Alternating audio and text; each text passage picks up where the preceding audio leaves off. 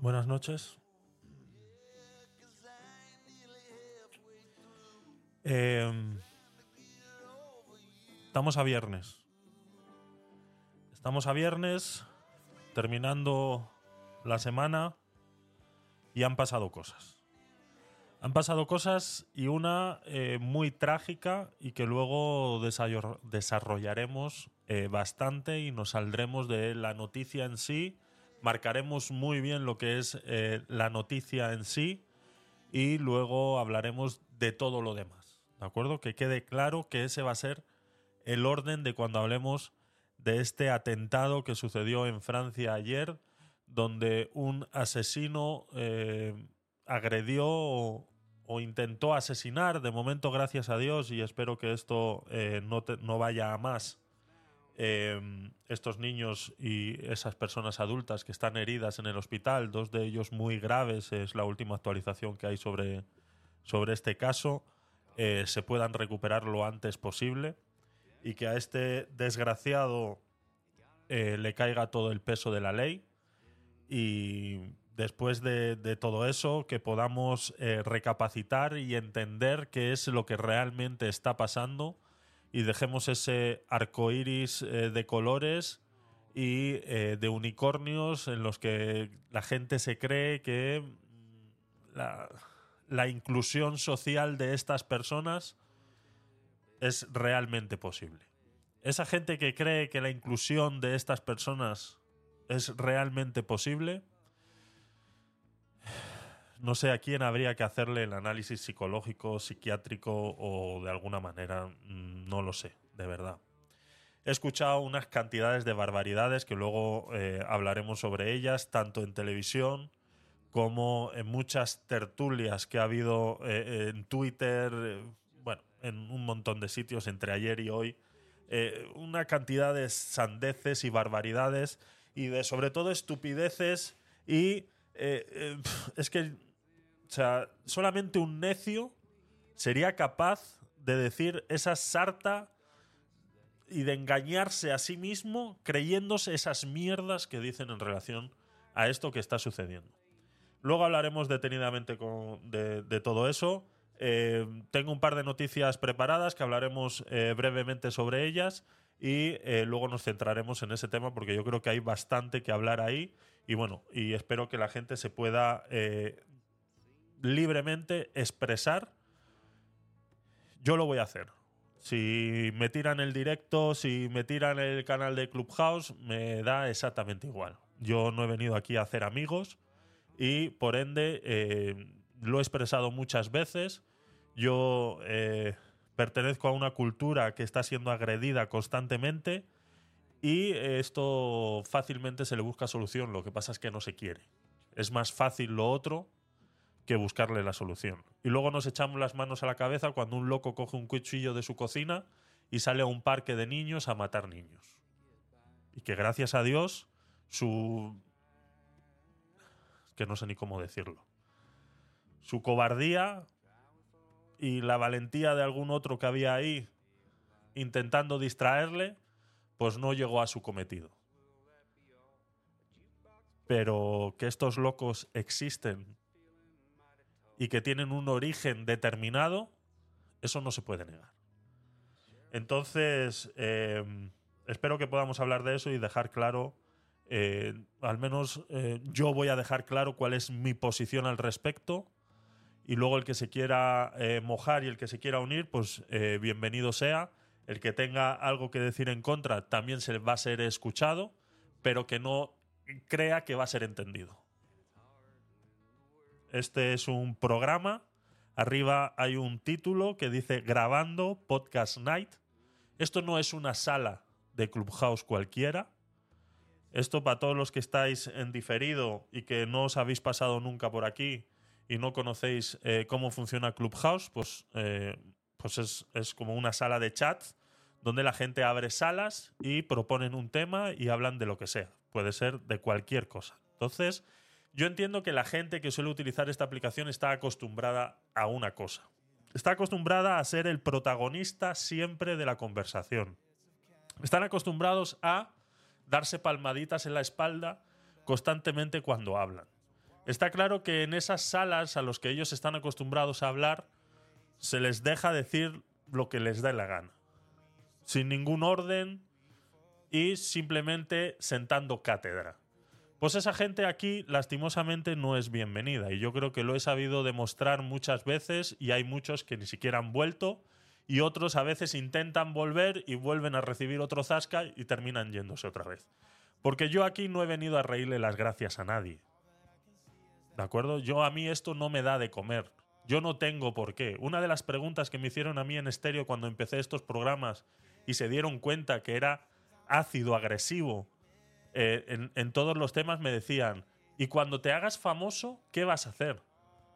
Digo, yo es que no pretendo ni primero hacerme famoso y ni eso me va a cambiar a mí mi opinión, ni mi forma de decir las cosas. Porque si yo he abierto este canal de difusión, es para poder transmitir lo que yo creo que no se está transmitiendo. Y es lo que yo creo que no se está transmitiendo. Por ende, si te gusta lo que estoy diciendo, te puedes quedar y compartir. Si no te gusta, lo puedes decir, porque eres libre de decirlo. Y eso es un mantra de, este, de estos programas y, de todo lo que yo, de todo el contenido que creo, lo puedes decir. Pero no pretendas que comulgue con eso que tú estás diciendo.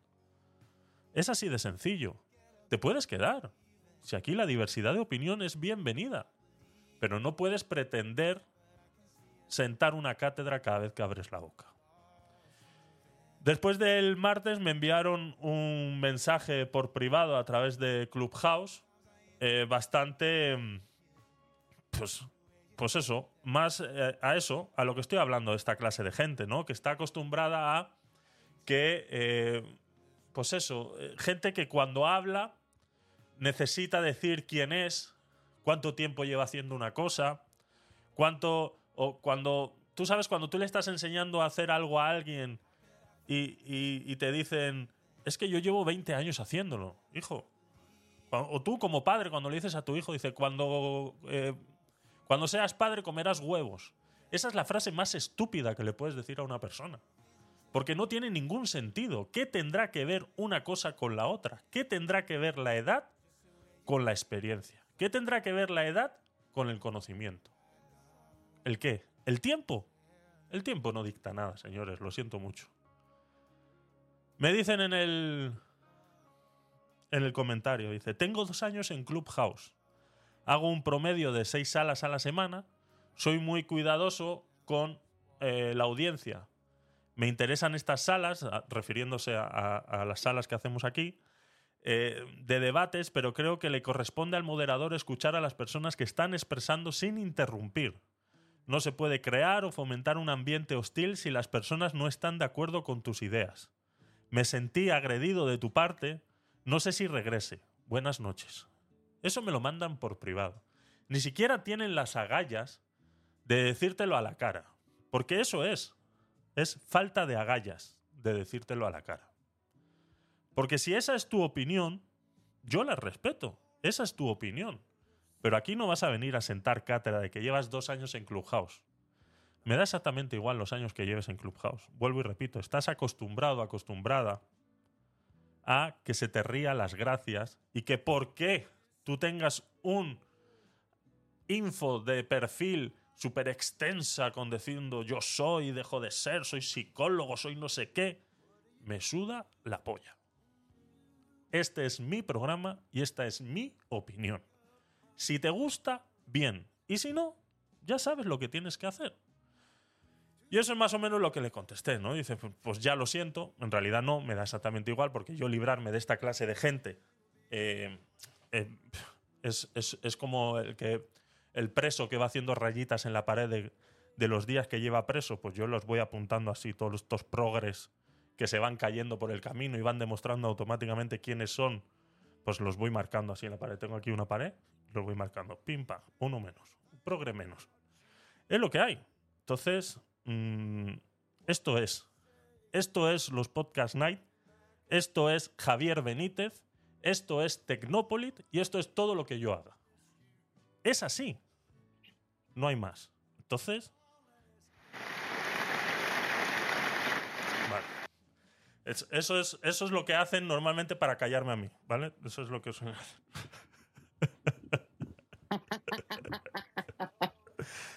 tengo, tengo, tengo un freno que se llama Joana, que cuando me enrollo mucho me mete un audio para que me calle.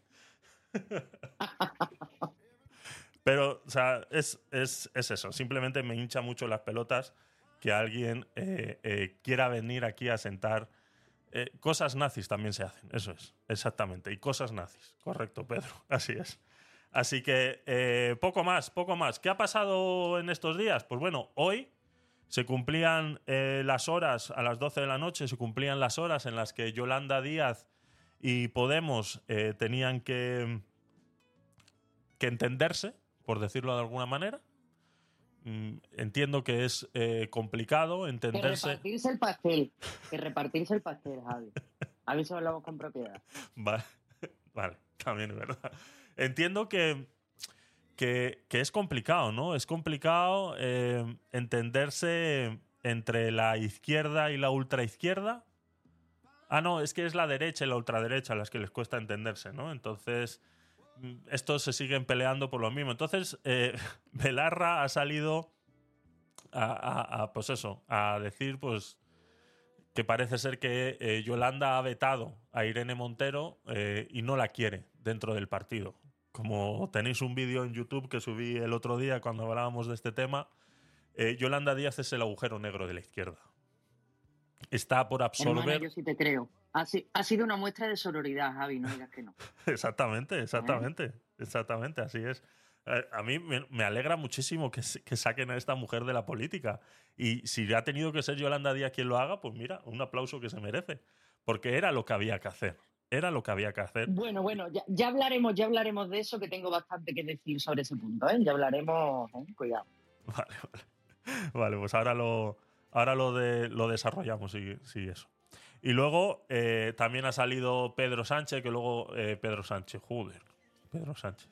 Ha salido también Pablo Iglesias, pues hablando de cuestiones de libertad, como él le encanta hacer, ¿no? sabemos que también, pues de esta manera, está quedando fuera de la política, entre comillas, entonces tiene que volver a entrar en ese juego de, pues, de universitario desatado en el que tiene que demostrar que viven bajo una opresión de la derecha. Entonces ya empieza otra vez ese nuevo discurso, pues eso, de libertad, de, pues eh, agredir a otras personas porque en, un mitin dijo de poner una planta en todos los balcones, que si el que te vote chapote, empezar a insultar a la gente como diciendo que pensaban que, los votantes del PP eran más inteligentes, y cosas así, ¿no? Cosas así están volviendo a suceder y bueno, veremos a a Pablo Iglesias ahí en su canal de YouTube, en su mm, semirradio, por llamarlo de alguna manera, pues eh, con todos estos eh, discursos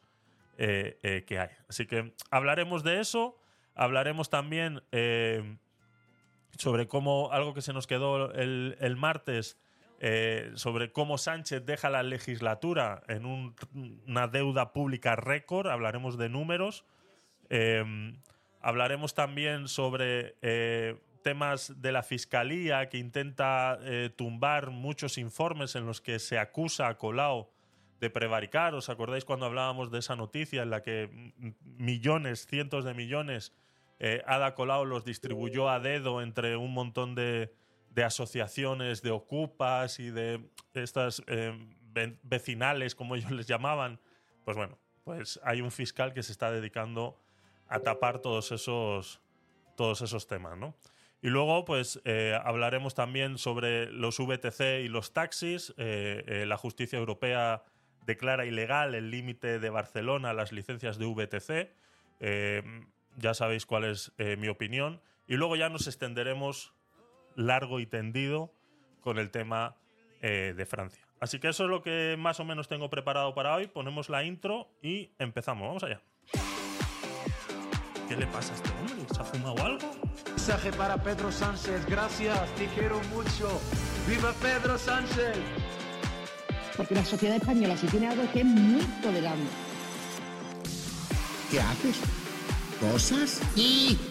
¿Cosas nazis? Sí, Peter, cosas nazis. Cosas nazis. Cosas nazis. Cos, cos, cos, cos, cos, cos, cos, cosas nazis. Calla un momento. Es que yo no lo he dicho. Confío en que, en, que, en que hoy lo aprendas también, la verdad.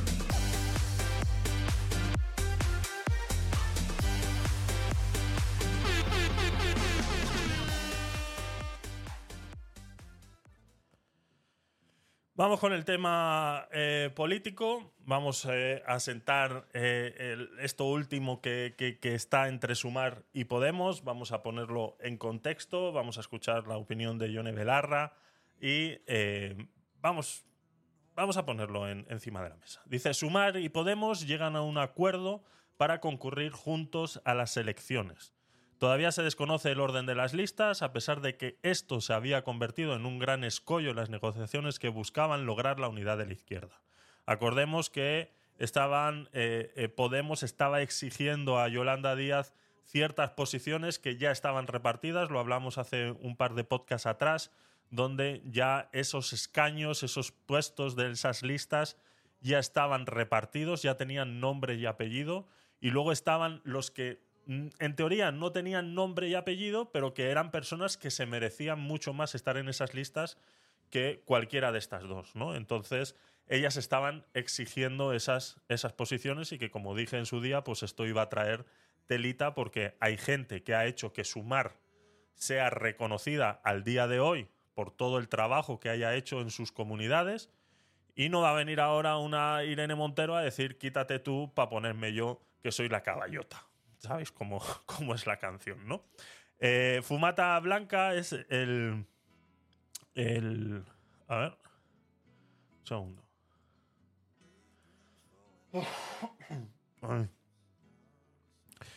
Eh, ¿Te gusta más esta, Joana?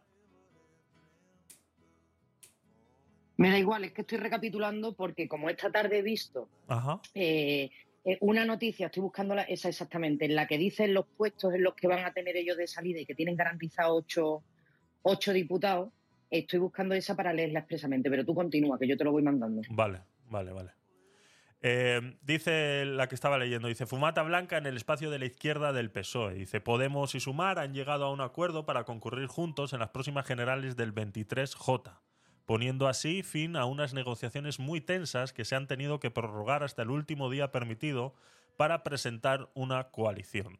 De esta manera, en la coalición de partidos que lidera la vicepresidenta segunda del gobierno, Yolanda Díaz, Podemos se unirá a Izquierda Unida, Compromís y Más Madrid, además de otras formaciones como Verdes Equo, la Junta Aragonesista o Drago Canarias. O sea, la suma de todo, eh, de todo lo que, lo, que encuentres por ahí, das una patada a una piedra y sale un partido de izquierdas. Eso ya lo sabemos cómo funciona. Eso sí, todavía se desconoce el orden de las listas que se había convertido en el gran escollo en las negociaciones que buscaban lograr la unidad de la izquierda. Belarra será la número 5 en Madrid e Irene Montero no irá en las listas.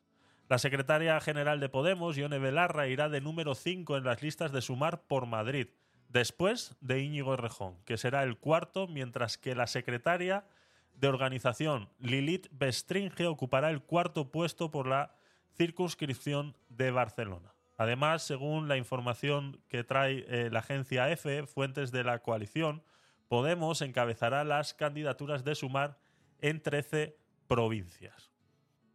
La ministra de Igualdad, Irene Montero, no estará en ninguna de esas candidaturas. Una renuncia que ha tenido que hacer Podemos y que les ha molestado mucho y que Ione Belarra eh, reaccionaba de esta manera. La primera es que desde el equipo negociador de Yolanda Díaz se nos ha trasladado que la presencia de Irene Montero en el equipo que concurra a las próximas elecciones generales es un obstáculo insalvable para alcanzar un acuerdo de unidad. Como secretaria general, quiero deciros que me entristece profundamente que Yolanda, a través de su equipo, proponga que el acuerdo electoral de coalición entre Podemos y Sumar se construya sobre la exclusión a una compañera que ha llevado las transformaciones feministas más lejos que nadie antes en nuestro país, que ha construido con su equipo toda una nueva generación de derechos feministas, la nueva ley del aborto, la ley solo sí es sí, la ley trans y de derechos LGTBI y, ante todo, que ha representado el mandato que cientos de miles de mujeres le dimos en las calles. Se nos ha pedido, una vez más, sacrificar a nuestro principal activo político. Irene ha intervenido en el Consejo de Coordinación para ponerse a disposición de Podemos, para hacer lo necesario, por injusto que sea, para asegurar la unidad, pero mi respuesta como secretaria general y la de todos y todas los miembros del secretariado ha sido que nos parece no solo una injusticia, sino además un tremendo error político. Os dais cuenta que está molesta. Está molesta porque cuando esta muchacha Sí, sí, sí, sí. porque cuando esta muchacha habla es mucho más elocuente. Ahora se traba, se atasca, se, está, se nota que se está conteniendo, se nota que su sangre la tiene ahí hirviendo y se está ahogando ella misma en sus propias palabras porque no puede expresar lo que realmente siente. Esto ha sido un simple comunicado que hacen desde, desde Podemos y que, bueno, le ha tocado leer a ella porque es la que comunica estas cosas, pero no es la manera en la que ella suele comunicar estas cosas. Entonces, se nota, se nota. Eh, Sumar dice que registrará la lista. Dice, Sumar ya ha registrado la coalición con una quincena de formaciones progresistas para concurrir en una candidatura de unidad a las elecciones generales del 23 de julio. Entre las formaciones que suscriben el acuerdo está Dragó Canarias, la Junta Aragonesista, Alianza Verde, En Común Podem, Izquierda Unida, el PCE, Aramés, Más Madrid, Más País, Podemos, Compromís, Iniciativa del Pueblo Andaluz, Verde Equo y B Charre. Esto es la diversidad política que tenemos en este país. Mm, Esto y, y, bueno, de esta forma la rúbrica se produce sin agotar el tiempo para formalizar la coalición ante la Junta Electoral, dado que el plazo para cumplimentar el trámite expiraba antes de la medianoche de este viernes. Pues esto es. Eh, felizmente Irene Montero se queda fuera. Estas palabras que estaba diciendo Yone Belarra, pues demuestran una vez más que un proyecto político no puede ir basado en una sola persona. O sea, atribuirle todo esto a esta persona y que aún así digan que es bueno, pues eh, de verdad que esta gente vive una, una, una, pero muy grande fantasía. No sé, Joana, qué te parece a ti. Voy a ir abriendo esto que me has mandado. Uy, no, básicamente es lo que decía, Javi. No hace falta que lo leas porque es Ah. lo mismo que has dicho tú. Así Vale, que, vale, está perfecto. Perfecto. Que, mm, pu- puedo decir muchas cosas. Mira, primero, si me pongo las gafas como si yo fuera de izquierda radical, como la conjunción esta de partidos que, que confluyen en esta alianza, que ya veremos cómo acaba, eh, me parece impresionante la traición de Yolanda Díaz a la- al partido de Podemos y en concreto a, a aquel desaparecido hoy periodista y profesor de la Complu, eh, a Pablo Iglesias, porque ella está donde está y tiene la visibilidad que tiene gracias a que la pusieron ahí a dedo. Porque cuando Pablo Iglesias se fue del gobierno dijo, no, a mí me sucede Yolanda Díaz. Eso. Y Yolanda Díaz iba a ser la supuesta eh, secretaria general en algún momento de la conjunción que en su día hicieran integrándose con Podemos, ¿no? Y fíjate cómo le paga, ¿no? Entonces, eh, lo que está claro es que Yolanda Díaz no se casa con nadie, como buena comunista, no tiene ningún tipo de compromiso personal con quien la ha colocado donde está, con quien le ha dado el altavoz que tiene, y a la primera de cambio ha decidido traicionar, pero además siguiendo su línea habitual de, de comunicación pública, no tiene las agallas suficientes que debe tener una tía con dos narices de decir, no, yo a ti no te quiero y decirlo de frente, sino que ahora ya tiene voceros que hablan en su nombre, ella se escurre, no ha hecho ningún tipo de declaración en todas estas negociaciones. El otro día cuando estuvo en Doñana le preguntaron y ella dijo, no, les dejo con el portavoz y el portavoz es el que se tragó el marrón de decirlo públicamente. Entonces, para empezar, deja mucho que desear como líder de, de una formación de conjunción de izquierdas, ¿no? Porque tú deberías de tener esas agallas, insisto, en decir claramente no quiero que me acompañe esta señora. Lo que pasa es que sí es cierto que todas las cagadas que ha ido acumulando a lo largo de esta legislatura, tanto Podemos como Irene Montero la persona de titular de la cartera ministerial de Igualdad, bueno, pues ella siempre ha pasado de lado, ¿no? Fíjate que cuando, cuando lo de la ley del solo sí es sí, cuando la cosa se empezó a complicar, pues Yolanda Díaz empezó a ponerse de perfil. Bueno, vamos a ver, yo no sé, nunca ha sido clara, nunca ha sido clara. ¿Por qué? Porque no sacaba rédito político de posicionarse. Y como no sacaba rédito político, pues no opino, ¿vale? Y en, y en siguiente, viendo, y viéndolo desde fuera, bueno, al final, desde fuera como de mis gafas de izquierda que me había puesto por un momento que yo me estaba sintiendo yo mal. quítatela, quítatelas. me las quito cuanto antes. por eso quería acabar pronto. bueno, pues al final es lo que le gusta a esta gente, ¿no? Le gusta que ser el centro de atención, que se esté hablando y opinando sobre lo que van a hacer y lo que no, eh, mostrarse, porque hay varios tuits de Monedero que he estado siguiendo estos días y él habla, bueno, pues de lo democrático que es Podemos, que le consulta a sus bases qué es lo que vamos a hacer, como si eso trascendiera. Ya sabemos lo que pasó en aquellas votaciones, en aquellas primarias para elegir a, Pablo Iglesias, no sé si os acordáis, que votaron 37 veces los mismos, luego los votos no se computaban bien. las telemáticas, esas telemáticas. Dice, somos los primeros pues en usar el sistema de votación telemático. Dice, toma ya. no vale para una mierda porque la decisión es la que nos dé la gana porque la podemos manipular fácilmente. Bien, adelante. Entonces, bueno, eh, eh, ese es mi resumen, con las gafas de izquierda y con las gafas de ciudadano, ¿no? Que, cómo se ven esos puñales cruzados para que cada uno se sitúe, bueno, lo mismo que está haciendo el Partido Socialista, ¿eh? para que aquellos que tienen ahora mismo un sillón, que sigan manteniéndolo calentito, sacó a la, a la directora general de la Guardia Civil que no ha estado ni cinco minutos porque la meto también en las listas, en fin, están buscando todo su sitio sin pararse a pensar en que si he tenido esta debacle en las elecciones municipales y en las autonómicas donde ha tocado, quizá cabe pensar que mi propio electorado, mis propias bases están hartos de lo que he hecho hasta ahora. Con lo cual, eh, yo me hubiera planteado mejor un lavado de cara, un lavado de imagen y hacer una nueva izquierda, aunque sea en conjunción, pero hacer una nueva izquierda que reanimase ese ánimo eh, de mi electorado, que, el, votante de izquierda es muchísimo más fiel que el de derecha y el de centro, que reanimase a mi electorado y devolviera esas ganas para que volvieran a ir a las urnas y nos dieran esa confianza para formar gobierno. Pero se ve que esa lectura no la ha hecho nadie por parte de la conjunción de izquierdas en España. Por ahora me quedo ahí, Javi. Así es, Joana. Muchas gracias. Daniel, buenas noches. Bienvenido. Buenas noches. Desde aquí de Madrid, ¿qué tal? Todo bien, gracias eh, a Dios. Cuéntanos. No, yo este tema es que no... Me da igual lo que le pasen a esas brujas, a esas tipejas. Por mí como si se apuñalan. les dono yo los puñales, a ellas se los regalo. O el, o el veneno, o como se quieran matar. Bastante le hemos aguantado más. La verdad que es que eh, después de tantos años de sinsentido, algunas personas es oírlas hablar y, me sube algo en el estómago que se me hace un nudo y, no puedo más, la verdad, cansado. Cansado de alguna gente, de algunas personas eh, mediáticas en la política y sobre todo de esas brujas que son eh, Irene Montere, Ione Belarra, la, la gorda San Pabollos de la PAM y la Yolanda comunista esta de mujeres, porque de hombres también hay unos cuantos, pero es que ese grupo de brujas no puedo con ellas, la verdad, no puedo. Así es, así es. Eh, gracias a Dios, Irene Montero sale de la, de la política. Eh, entiendo que de esta manera perderá el aforo que tiene eh, por ser política y bueno, y esperemos que le empiece a caer la justicia como ya ha empezado, ¿no? Decía otra noticia relacionada con este tema, dice el Supremo condena a Irene Montero por llamar maltratador al exmarido de María Sevilla. El alto tribunal obliga a la ministra de Igualdad a pagar 18.000 euros y dar publicidad a la sentencia por vulnerar el derecho al honor de Rafael Marcos. El Tribunal Supremo ha condenado a la ministra de Igualdad. O sea, no, que no se nos olvide, por favor, que esta señora es la que hablaba de igualdad y demás.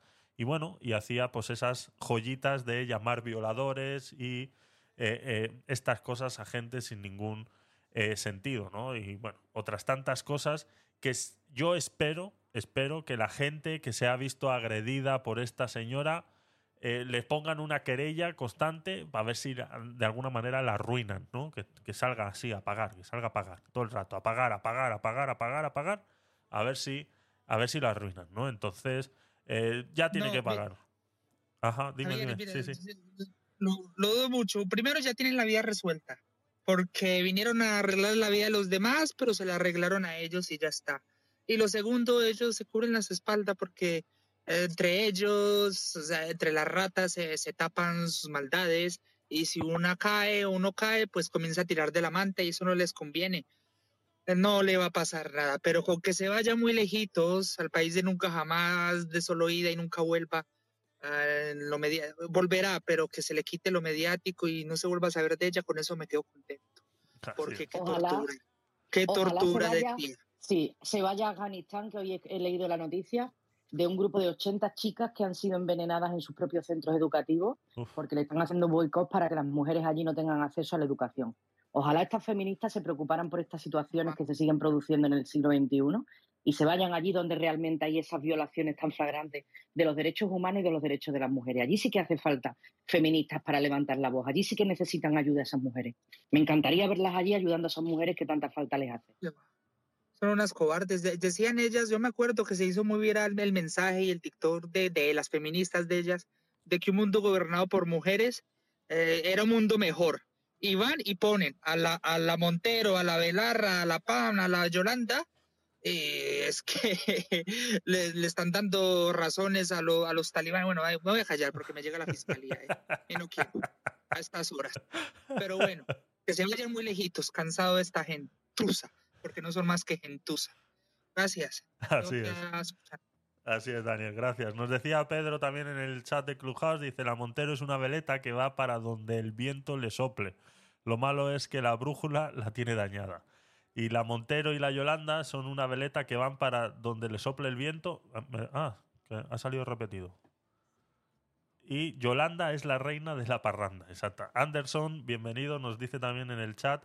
eh, saludos a todos mis hermanos. Estuve ausente estos últimos días. Pues sí es verdad, sí es verdad, Anderson. Sí, es verdad. Bienvenido. Gracias por volver. Eh, poco más. Eh, os voy a poner un audio sobre la última pildorita que ha soltado Pablo Iglesias. Felipe, gracias por seguirnos. Gracias por pasarte por Twitch y darle a seguir. Muchas gracias. Te has convertido en un nuevo Curioser, que es lo que solemos hacer aquí, aparte de... ¿Qué haces? ¿Cosas? Sí, ¿Cosas nazis? sí, Peter, cosas nazis. Así que gracias. Eh, Felipe, no sé si estás... Sí, te veo aquí, no sé si te sigo. Te sigo, perfecto. Eh, bienvenido, gracias por estar ahí. Eh, un audio sobre eh, Pablo Iglesias, estas pildoritas que vuelvo y repito, van a, vamos a escuchar de ahora en adelante porque vuelve a esa línea de la política que más le gusta a él, que es la reaccionaria, aunque mm, hablen de que otros son los reaccionarios, realmente la reaccionaria es él. Porque si él hubiera mantenido esa línea por la cual le llevó a ser vicepresidente del gobierno, pues se supone que podría haber hecho todo lo que desde esta línea promulga. Entonces, ¿es reaccionaria su ideología? Pues sí. Entonces vuelve otra vez a esa línea de comunicador reaccionario donde eh, lo único que sabe es criticar y decir que las cosas se hacen mal. Pero luego, claro, cuando te llenas la boca, la gente te cree, llegas a ser vicepresidente y no duras ni seis meses, pues chico, eh, quien te crea ahora, a ese es al que hay que... Me voy a callar, así como dice Daniel, que no quiero que venga la fiscalía. Venga, vamos a escuchar a, a, al, al Pablito. Vamos a escuchar a Pablito. Hay una parte de verdad en que los derechos sociales combaten al fascismo. Pero no es cierto que el fascismo sea solamente el resultado de la pobreza o de los efectos neoliberales. En estas elecciones hemos visto pueblos en los que no hay migrantes votando masivamente a Vox cuando Vox hacía un discurso contra los menas. Igual que hay pueblos de Cataluña en los que han contratado a Desocupa para acabar con las ocupaciones cuando no hay ni una sola ocupación ilegal en ese pueblo. Con eso quiero decir que estamos entrando en una sociedad en el que la dictadura del bulo, la dictadura de la fake news, tiene unos efectos en el comportamiento político y electoral que a nosotros nos hacen llevarnos las manos a la cabeza, pero que es que es esta época que una señora que a nosotros nos escandaliza porque no dice más que locuras, o sea, lo de la maceta hace unos cuantos años hubiera causado rubor hasta en la derecha. Pero que una señora diciendo, la libertad es tomar cañas, pon la maceta, que te bote chapote, arrase, arrase en una comunidad en la que la mayor parte de los votantes tienen estudios, saben leer y escribir, tienen cierta formación, han ido a la escuela, revela que estamos en una época distinta. Es, es increíble. Este es el, el Pablo Iglesias que vamos a ver de ahora en adelante, que, pues bueno, dentro de, de su programa, que ya habéis visto, pues, los que estáis ahí en Twitch, tenían un cartelito que decía último minuto, una cosa que solemos hacer aquí. Es que nos lo copian todo, Joana, de verdad, ¿eh? Nos lo copian todo, yo no lo puedo creer. Es el precio de la fama, Javi, es el precio No. de la fama. Javi, Ya. Dime. Había una pregunta. Sí. Eh, ¿Cuándo el, el Iglesias ha dejado esa línea reaccionaria, por así decirlo. Yo, yo siempre le he conocido así, no solo a él, a toda esa gentuza de la, de la extrema izquierda y parte de la izquierda. Ellos, desde muchos años, muchísimos años en este país y en otros tantos, se han adueñado de la moral, se han adueñado de la ética, se han subido al púlpito de la superioridad moral, sin que nadie los pusiera allí, sino ellos mismos. Ahí es que bajarlos, ahí es que bajarlos. Mira, en Madrid se vota así porque así funciona bien y porque los madrileños vamos muy bien y nos gusta la vida que tenemos aquí, como lo trabajamos. Pero ellos no, ellos se creen que ellos están por encima de la moral de todos y que todo el resto de los que están debajo estamos equivocados. Hay que bajarle, no solo a él, a los que piensen como ellos, que ellos no son, es más, ellos van contra la moral. Ellos son los que se han cargado la moral en este país y en otros tantos. Ahí dejo apunte. Gracias. Así es, Daniel. Muchas gracias. Eh, poco más eh, sobre este tema. Venga, seguimos. No, no, No, espera, ah, una no, cosa, una cosa. no seguimos. One second, one, One, sec- second. one second. Eh, esto lo dice, esto lo dice el fundador del partido que dice que todos los hombres son violadores, que todos los hombres son maltratadores, eh, en la boca de su secretaria general de, de igualdad, ¿eh? de. Pam Patapam. Exacto. Y lo dice el de me han mandado sobres con balas, vamos a llegar hasta el fondo en las anteriores elecciones de Madrid. Vamos a llegar hasta el fondo del asunto y, y que lo vociferaba también Marlasca. Qué pena para lo que ha quedado algún que otro miembro del Poder Judicial. Y resulta que hasta el día de hoy no se ha descubierto de dónde venía esto, ¿verdad? De aquellas elecciones de Madrid anteriores, ¿verdad? Qué curioso. Vamos a llegar hasta el final. O sea, que hablar de bulos, que hablen ellos de bulos y de ensuciar la opinión pública, tiene WhatsApp. ¿eh? Tiene Así WhatsApp. es. Así es. Eh, poco más. Venga, seguimos. Vamos allá. Wonder where I should stand.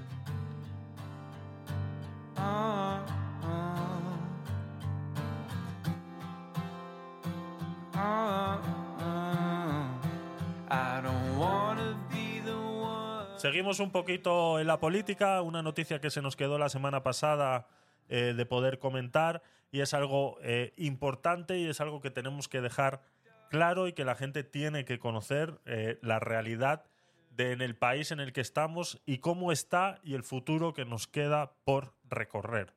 Esto lo hemos hablado muchas veces. Eh, estos gobiernos que, que tenemos ahora eh, están expoliando excesivamente todos los recursos que otorga pertenecer a la Unión Europea. La noticia dice así: Sánchez deja la legislatura con récord de deuda pública en vísperas de la Unión Europea pida ajustes. Hace dos, tres semanas atrás eh, pusimos unas imágenes de una eurodiputada exigiendo a España que por favor que demuestre en qué se está usando todo ese dinero que se le está dando a España, que se supone que va para usos eh, sociales, para eh, poder hacer que ese dinero llegue realmente a la sociedad y saber si ese dinero ha llegado realmente a la sociedad. Y bueno, Pedro Sánchez en ese momento contestó eh, diciendo que, bueno, que sí, que, pero que tampoco estaban obligados a demostrar todo eso, que acaso le iban a dar dos o tres casos en los que se había usado ese dinero y poco más. Ese es el presidente de España, ese es el que pide dinero a Europa, Europa se lo da, pero luego le dice que mm, le da exactamente igual que opinen los demás. Expertos economistas analizan la complicada situación económica que dejará el actual gobierno y los previsibles recortes a futuro. El jefe del Ejecutivo deja a España con el mayor nivel de deuda pública de la historia. Mil quin- Perdón. Es que son números tan grandes. No estoy acostumbrado. Los que somos pobres es lo que nos pasa. No estamos acostumbrados a estos números, de verdad. Estamos hablando de un... Es que esto es... es, es que esto es... Un, un millón 502.543 millones de euros. Concretamente, 377.000 millones más desde que llegó Sánchez, siendo ya la cuarta mayor deuda de Europa. Además, advierten los expertos consultados, este adelanto electoral se hace sin cometer, sin acometer la vuelta a las reglas fiscales que apremia Europa y sin tampoco aprobar un techo de gasto. ¿Esto qué es lo que pasa? Como este señor eh, mm, pues eh, tiene que demostrar. eh, esa es una de las causas que están diciendo los expertos también por los que de repente este adelanto electoral le venga bien, porque claro, a la hora de haber disuelto las cortes, a la hora de estar en plena campaña, todo este proceso en el cual se tiene que demostrar en qué se ha gastado ese dinero se paraliza. Pero es más, es que eh, eh, ahora es cuando todas las, las partidas electorales, todos los, pues como los 440 millones que se gastaron en publicidad al día siguiente de, que se aprobaron en publicidad al día siguiente de anunciar las elecciones, pues eso pasa por vía rápida. Eso pasa en que si desde que está Sánchez la deuda ha sido aumentada en 377 mil millones, quiere decir que en este mes que nos queda, o sea, todo lo que puede aprobarlo todo por la, por la vía rápida. O sea, como quien dice, ¿no? O sea, ahora, como quien dice, es el, el agujero roto del bolsillo. O sea, ya ahora mismo pueden hacer lo que quieran. Entonces, al día que este señor se vaya, los 377 mil millones, eh, hay que sumarle los 440 de publicidad, más todo lo que se vaya gastando ahora en relación a, todo esto de las campañas y todo esto que vayan a hacer, ¿no? Los que automáticamente, eh, como no se ha aprobado el techo de, el techo de gasto, que es la antesala a los presupuestos de los gastos generales de 2024, eh, esto lo que hace es que automáticamente se prorrogaría en el próximo ejercicio con el consiguiente incremento del gasto público, ¿no? Más o menos eh, es, lo que lo que quería eh, transmitir con esa, con esa comparación. ¿no? Dice, el caso institucional que deja Sánchez. ¿no? Dice así la noticia. El economista Santiago Sánchez López sustenta que Sánchez solo piensa en sí mismo y convoca elecciones conforme a sus intereses, aunque las consecuencias las paguemos todos los españoles. Y es por eso, añade, que no ha querido pactar la agenda del plan de recuperación ni con el Partido Popular ni con las comunidades autónomas, cuando de ella dependen 84.000 millones en préstamos, 7.700 millones en ayudas y 2.600 millones para la estrategia de Repower EU y también tenemos pendiente de ejecutar las principales inversiones del plan.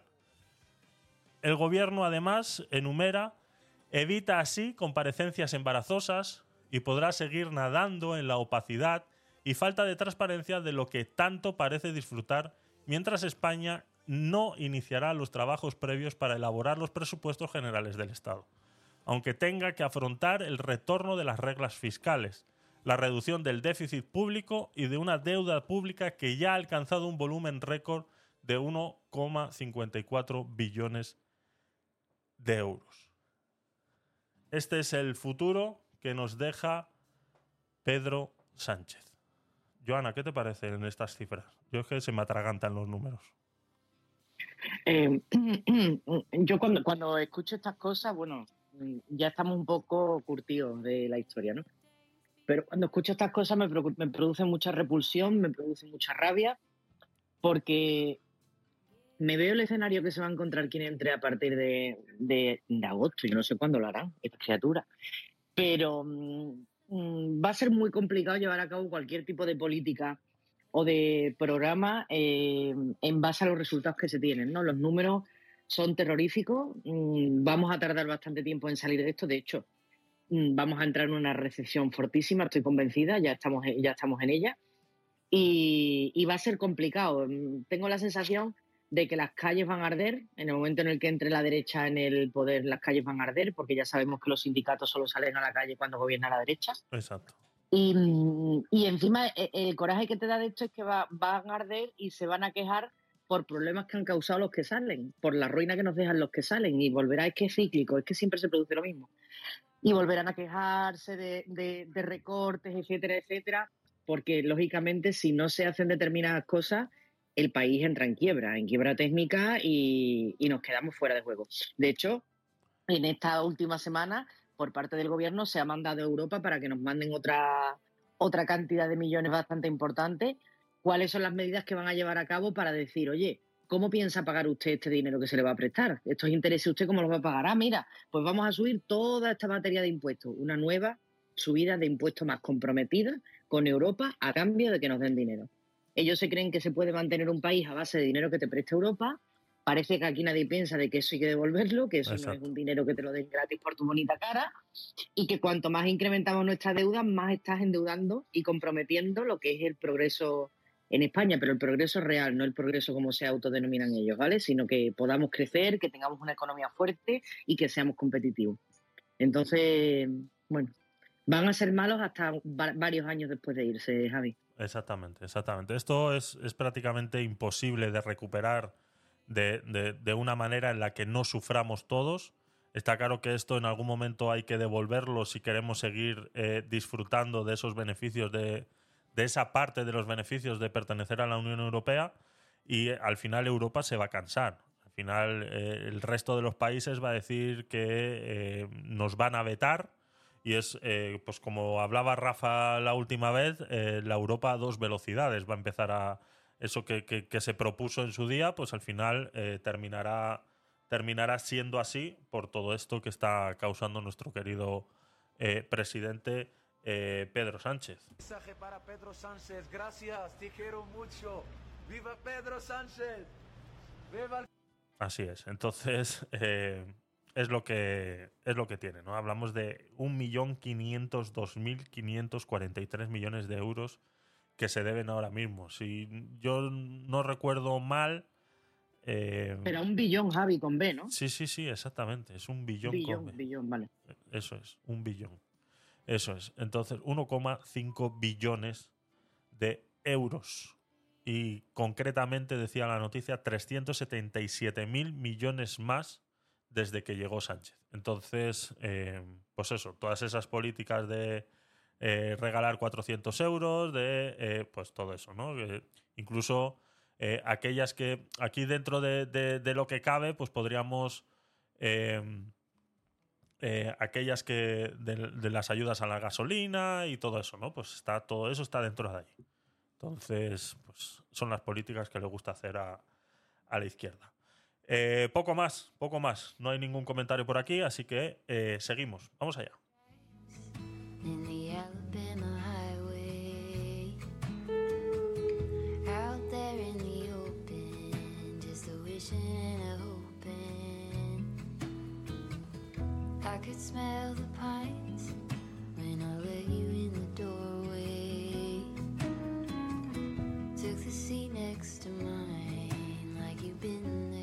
Esta noticia de la que vamos a hablar ahora a mí me causa eh, mucha confusión porque yo no sé si es por culpa de las películas en las cuales eh, yo tenía una idea errónea de lo que es eh, ser fiscal del Estado. No sé si luego, Joana, nos puedes, me puedes ayudar, porque igual soy yo el único que no está entendiendo esto. ¿no? La noticia dice así.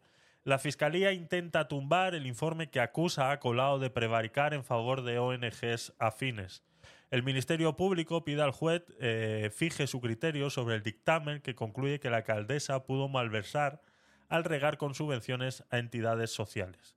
La Fiscalía se opone a ampliar la investigación para esclarecer si Ada Colau cometió irregularidades al regar con subvenciones a entidades sociales afines a su gobierno en el Ayuntamiento de Barcelona hace tiempito atrás, pues bueno, ya llevamos 84 programas, es normal que ya hayamos hablado de estas cosas. Esto es más o menos una actualización del caso del cual está siendo investigada Ada Colau sobre eh, esa malversación de unos cuantos millones eh, de euros que fueron pues distribuidos a dedo sobre varias ONGs, casas sociales, casas ocupas, como ella le quiera llamar, me da exactamente igual. La cosa que son asociaciones sin ánimos de lucro en los cuales incluso se les daba dinero para rehabilitar ciertos edificios y eh, eh, que ellos pudieran vivir ahí, ¿no? Entonces, estamos hablando de adjudicaciones a dedo a ciertas personas que, pues eso, no han pasado por ni siquiera un proceso de licitación o algo, algún proceso legal en el cual se le pueda otorgar al- cualquier tipo de ayuda como debería ser, ¿no? Pues en base a eso, eh, resulta que hay un fiscal que se opone a que la investigación siga. Dice, en un escrito, el Ministerio Público considera de nulo valor un informe económico y un dictamen jurídico con los que la acusación popular intenta acreditar que la hasta ahora alcaldesa podría haber cometido delitos de malversación y prevaricación al otorgar a dedo casi 41 millones de euros en subvenciones directas y cesión de inmuebles públicos a organizaciones como el Observatorio de Derechos Económicos, Sociales y Culturales o la Plataforma de Afectados por la Hipoteca o la Alianza contra la Pobreza Energética y la Organización de Ingeniería Sin Fronteras. Estos son algunos y estos son los más los más fancy, ¿vale? Estos son los que eh, utilizan mucho las noticias para decir, bueno, pues, pero está bien, ¿no? Que, que se le dé dinero al Observatorio de los Derechos Económicos, Sociales y Culturales, ¿no? Está bien que alguien esté observando por los derechos económicos, sociales y culturales. O está bien, ¿no? Que eh, la plataforma de afectados por las hipotecas, sabemos que hay mucha gente que fue engañada con el tema de las hipotecas, pues está bien, ¿no? Que, que- que se pelee y que se dé dinero para que los afectados de esto eh, eh, puedan salir adelante. O, o de repente eh, una alianza eh, se, se apoye a una alianza contra la pobreza energética, pues también. Esto, son, esto es lo que hacen las noticias. Esto es a lo que se dedican. Pero se les olvidan todas esas asociaciones ocupas que también han ayudado con estos 41 millones de euros. Pero claro, ya si pongo eso en la noticia ya se va a notar mucho que sí, que sí, que es prevaricación. Entonces es un- una manipulación más de esto. ¿no? Entonces fueron 41 millones de- a entidades afines. Dice además la Fiscalía se opone a dar por válido el informe elaborado en 2019 por un ex asesor del área económica del Ayuntamiento de Barcelona más concretamente del partido político Ciudadanos, en el que se asevera que el gobierno municipal de Colau dio a esas cuatro asociaciones afines al menos 40,7 millones de euros durante los tres primeros años de su mandatario. Un informe pericial sobre cuya validez y contenido no se ha pronunciado el instructor, ni con carácter previo ha expuesto su criterio al Ministerio Fiscal, por lo que, aún formando parte de la causa, nulo valor se le puede dar para fundamentar nada menos que la aplicación de la querella planteada. Entonces, esto lo único que resume es que la Fiscalía, que vuelvo y repito, igual es una acepción errónea que tengo yo por culpa de las películas, ¿vale? Yo tengo entendido que la Fiscalía es eh, más o menos eh, como el defensor del pueblo, por, por poner... Sé que no es lo mismo, pero es, es, eh, es un es un cuestión legal que utilizan para defender a todos esos ciudadanos que se ven porque ese dinero es nuestro esos, esos 41 millones de euros que han utilizado para malversar son nuestros o sea podríamos hacer una acusación eh, privada juntarnos todos los españoles contratar a un abogado y denunciar a Ada por prevaricación podríamos hacerlo, pero para eso existe la fiscalía. Eso es lo que yo entiendo, Joana. No sé si me puedes corregir al respecto.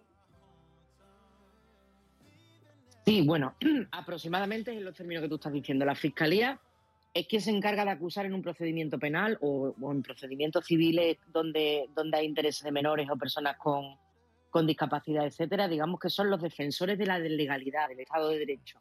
Esa es la que se supone que es la función de la fiscalía. Pasa que una de las grandes quiebras que tiene nuestro sistema judicial es que eh, los jueces tienen esa independencia, por sí mismos no los pueden separar por aplicar la ley, aunque no le gusta al político de turno, pero sin embargo los fiscales, a pesar de que son personas igualmente preparadas que, el cuerpo de jueces, porque la oposición de hecho es la misma, para uno y para otro, eh, sin embargo tienen unas instrucciones que perciben de arriba, del que manda, el fiscal general del Estado, que ya sabemos que no es un órgano democráticamente elegido por ellos mismos, ni, ni se llega por mérito y capacidad, sino que se llega por parte de un nombramiento de un órgano político como es el gobierno de turno. ¿Vale? El hecho de que este fiscal en este caso esté diciendo X, primero no significa que este fiscal sea del acuerdo del fiscal general del Estado, eso es lo primero. Segundo, que diga esto el fiscal no significa que el juez instructor que esté conociendo del asunto vaya a valorar la prueba como dice. O sea, cada acusación, la popular, la popular y la particular, eh, harán un diagnóstico, una estimación de cuáles son los hechos, las pruebas que se están presentando, si son válidas o no, el fiscal hará lo propio y luego será su señoría quien decida sobre si admite o no admite a trámite y que se practiquen las diligencias pertinentes para, para valorar esas pruebas.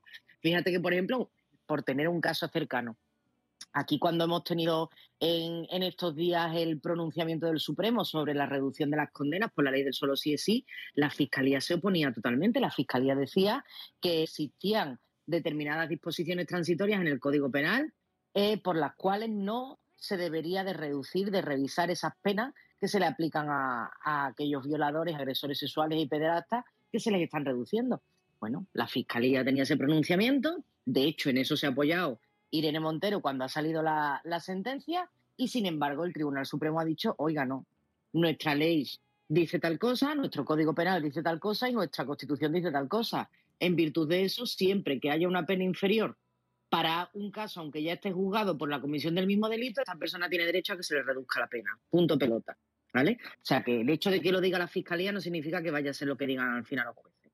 Es una opinión, es un punto de vista con un peso específico, como no puede ser de otra forma, porque es la Fiscalía del Estado, pero que, que al final es su señoría quien toma la decisión final sobre eso. Pues eso es lo que está pasando con este caso, así en modo de actualización. Al fin y al cabo, pues eh, como resume la noticia, la Fiscalía está al lado de Ada Colau. Una vez más, sin embargo, la Fiscalía se pone del lado de la defensa de Colau.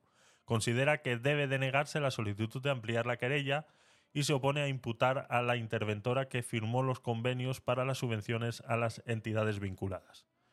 Ese es eh, más o menos el resumen que hace la noticia eh, tras estas eh, declaraciones de la Fiscalía en relación a este caso de Ada Colau. Así que nada, pues muchas gracias Joana por ponernos en contexto de cómo funciona eh, las, las leyes, el pues eso, ¿no? Esas cosas que, que tú sabes. Eh, eso, pues eso. Venga, seguimos. Vamos allá.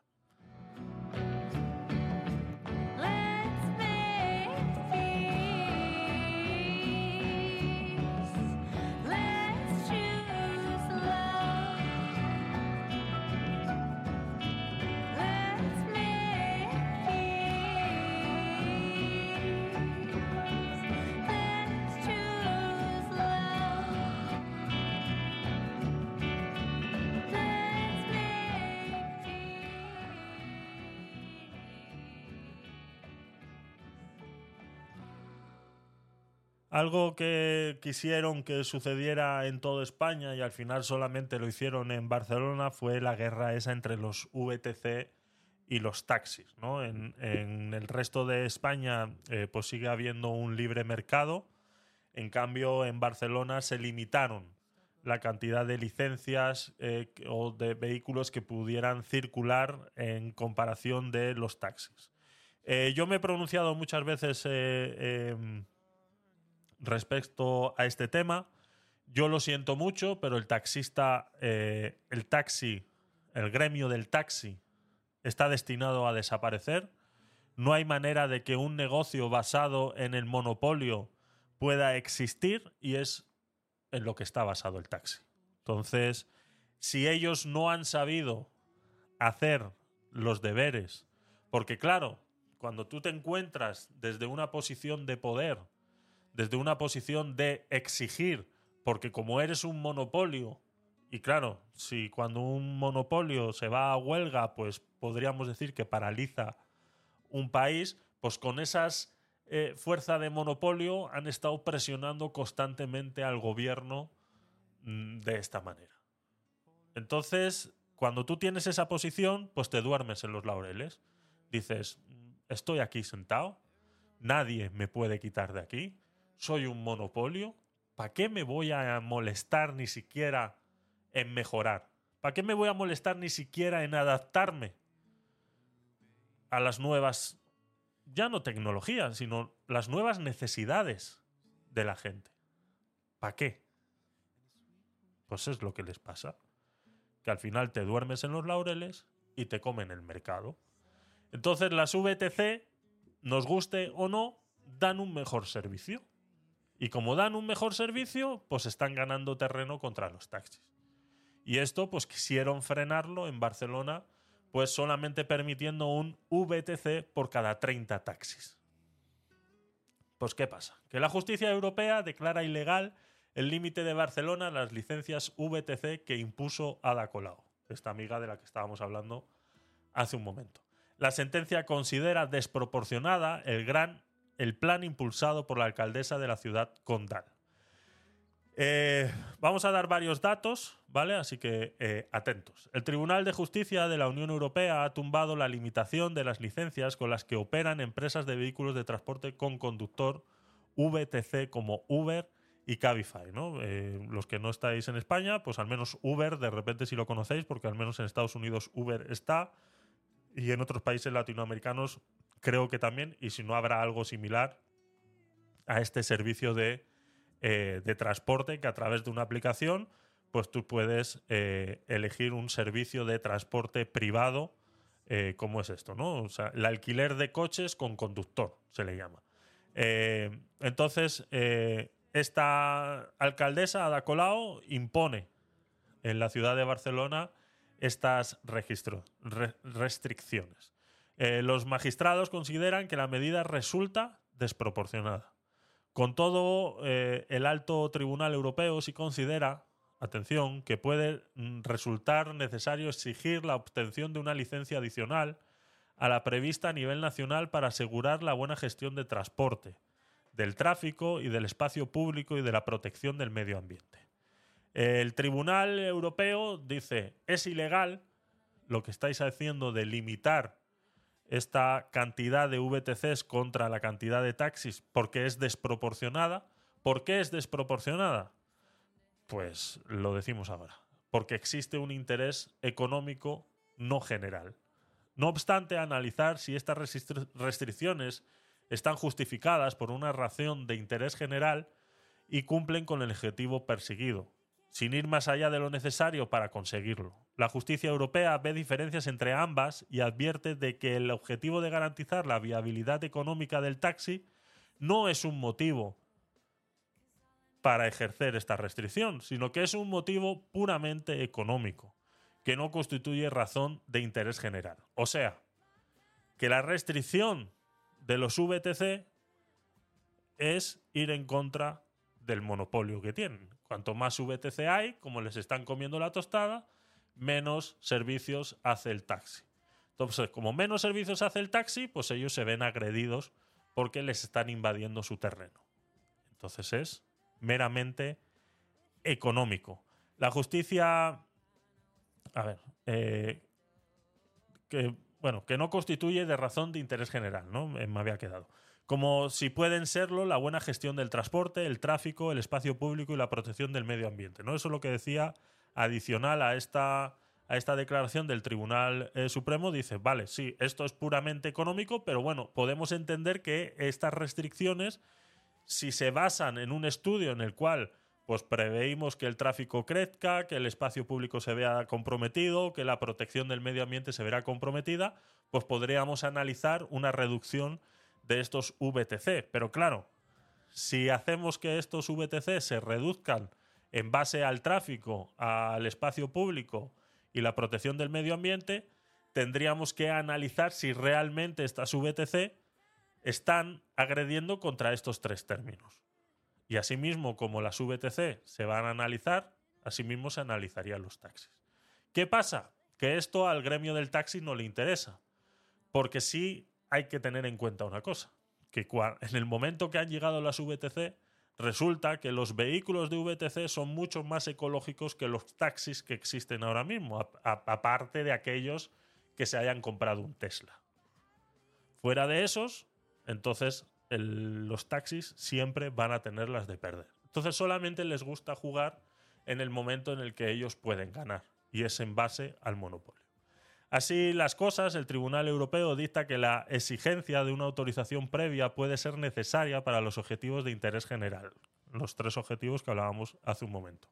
Pero ello siempre que se base en criterios objetivos, no discriminatorios y conocidos de antemano, que excluyan arbitrariedad, no se solapen con los controles ya efectuados, como pues eso, ¿no? las, las ITVs y, y todo eso, y los controles ya efectuados también para la obtención de estas licencias a nivel nacional y que respondan a realmente necesidades particulares.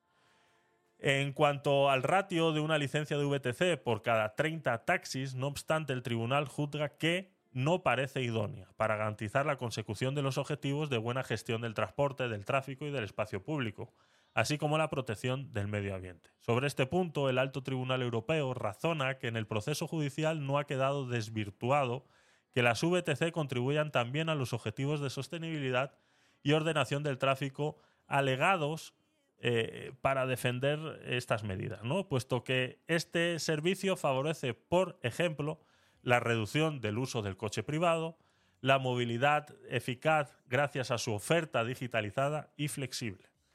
Esto es, eh, este segundo punto es a lo que el taxi no ha sabido adaptarse. Pues es lo que hay.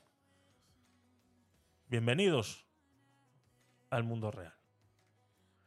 Además, eh, plantean que existen medidas menos restrictivas para limitar el posible impacto de la flota VTC.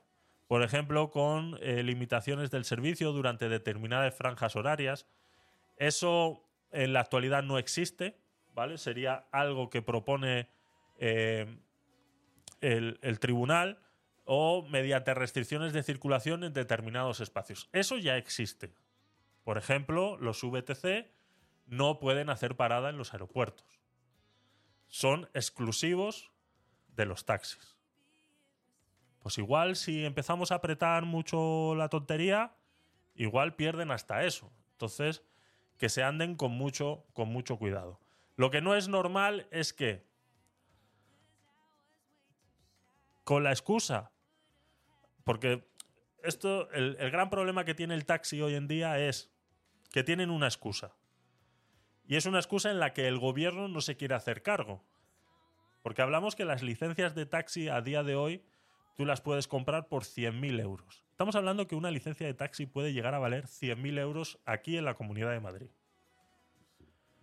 Una licencia que dio en su día el ayuntamiento completamente gratis, pero que se han ido eh, traspasando entre tíos, primos, hermanos, familiares o se han ido vendiendo a terceros y ha llegado a valer esta cantidad de dinero. ¿Que es rentable el taxi a día de hoy comprando una licencia de 100.000 euros? Pues yo no lo sé, no soy taxista. Pero me imagino que si alguien es capaz de hacer esa inversión es porque sabe que puede recuperarla.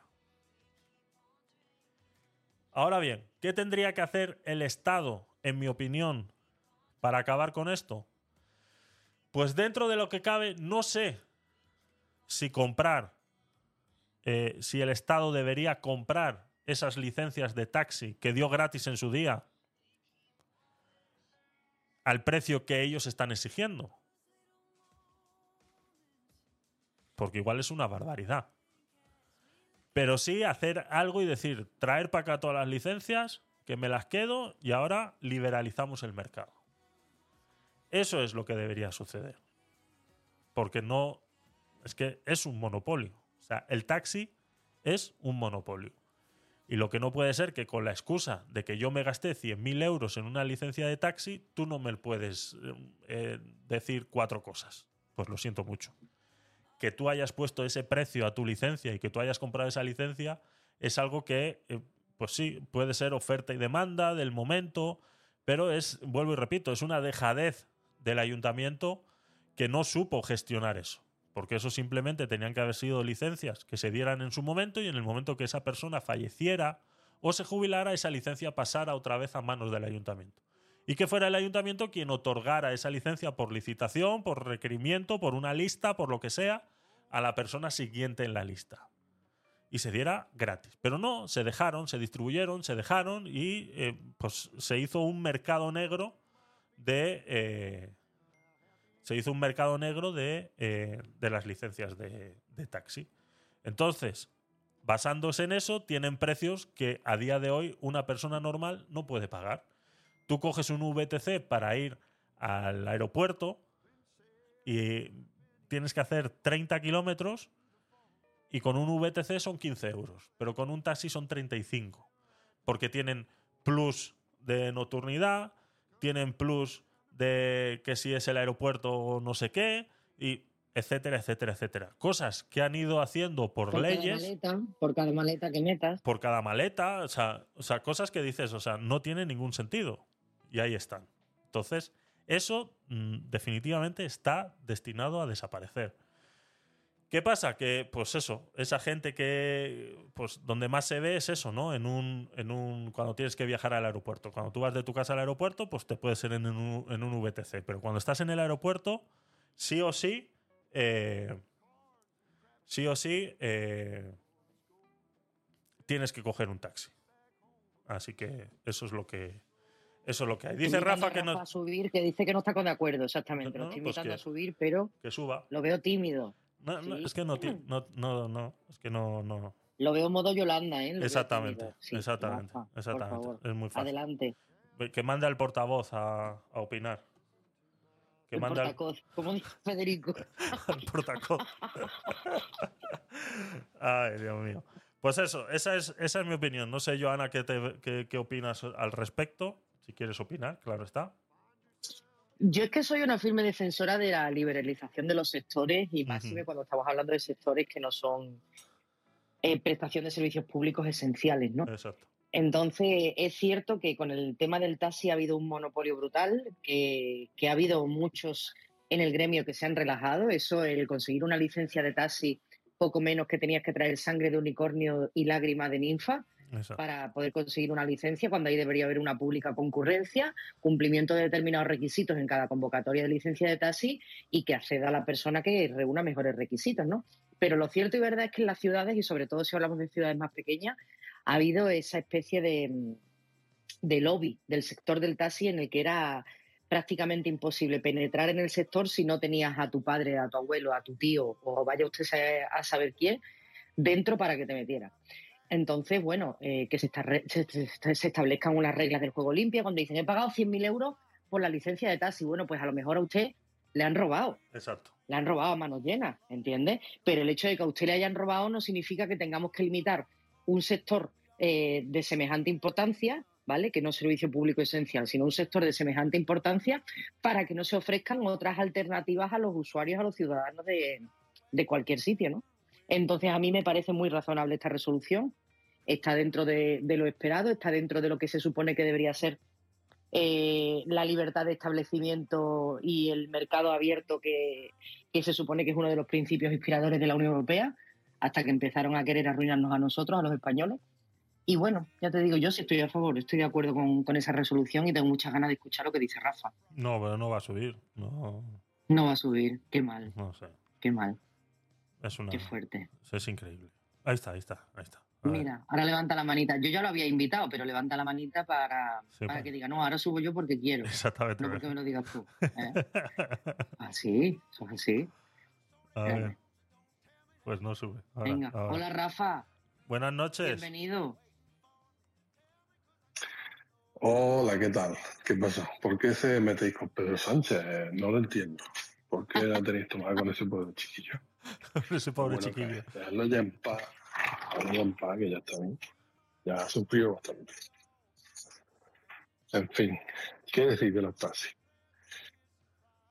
Lo de la, lo de la licencia. A ver, lo, lo de la licencia mm, es un poco como estabas explicando tú, Javier. Ajá. Pero, con una, pero con una salvedad, a ver. que es que es un mercado negro que ha propiciado la administración y en concreto eh, los ayuntamientos. Pero eso ya eso, eso lo he dicho yo. O sea, el pero dónde está, eso también lo he dicho Claro. Y yo también. Bueno, pues el pero está en que ellos ahora no pueden dar marcha atrás a eso. Porque el, el tema de la licencia del taxi se ha convertido, bueno, no ahora, pero ahora con la VTC se ha descubierto que es una burbuja del tipo de los tulipanes o de o de la moneda del Bitcoin, por ejemplo. No, No, sé no, no, Con el Bitcoin no te metas, ¿eh? Bueno, yo me meto con lo que yo quiera. Ahí ha tocado Ahora sí ¿eh? que- Cuidado, ¿eh? Cuidado. Ahora si tú quieres lo defiendes, mejor o peor, pero yo me meto con el Bitcoin, yo me meto con lo que yo quiera. Eh, hombre, por favor. ¿Qué es lo que ocurre? No es que se haya creado un mercado negro, sino que es que se ha creado eso, se ha creado un- una moneda alternativa. La licencia de taxi en muchos sitios son el plan de jubilación de determinados taxistas. Si hiciera alguna alguna actuación ahí en ese aspecto, cualquier ayuntamiento, eh, practicaría, prácticamente estaría admitiendo una parte de culpabilidad en la participación de esa, de esa moneda alternativa. Eso no pueden hacer. No pueden hacer. ¿no? Porque entonces se convertiría directamente, quien hiciera eso, se estaría convirtiendo en una administración mm, más que corrupta directamente. Pero el taxi no es que no se haya modernizado, sino que durante mucho tiempo ha sido un negocio bastante seguro porque no tenía competencia y porque además estaba respaldado por esto de la licencia del taxi a posteriori. Claro, cuando ha llegado un servicio, ojo, que es distinto, ¿vale? El VTC es alquiler de vehículo con conductor y el taxi es un servicio público de desplazamiento. Eh, en principio no deberían hacerse la competencia. Lo que pasa es que obviamente se la hacen, ¿no? Mm, los dos son coches que se desplazan de un sitio a otro.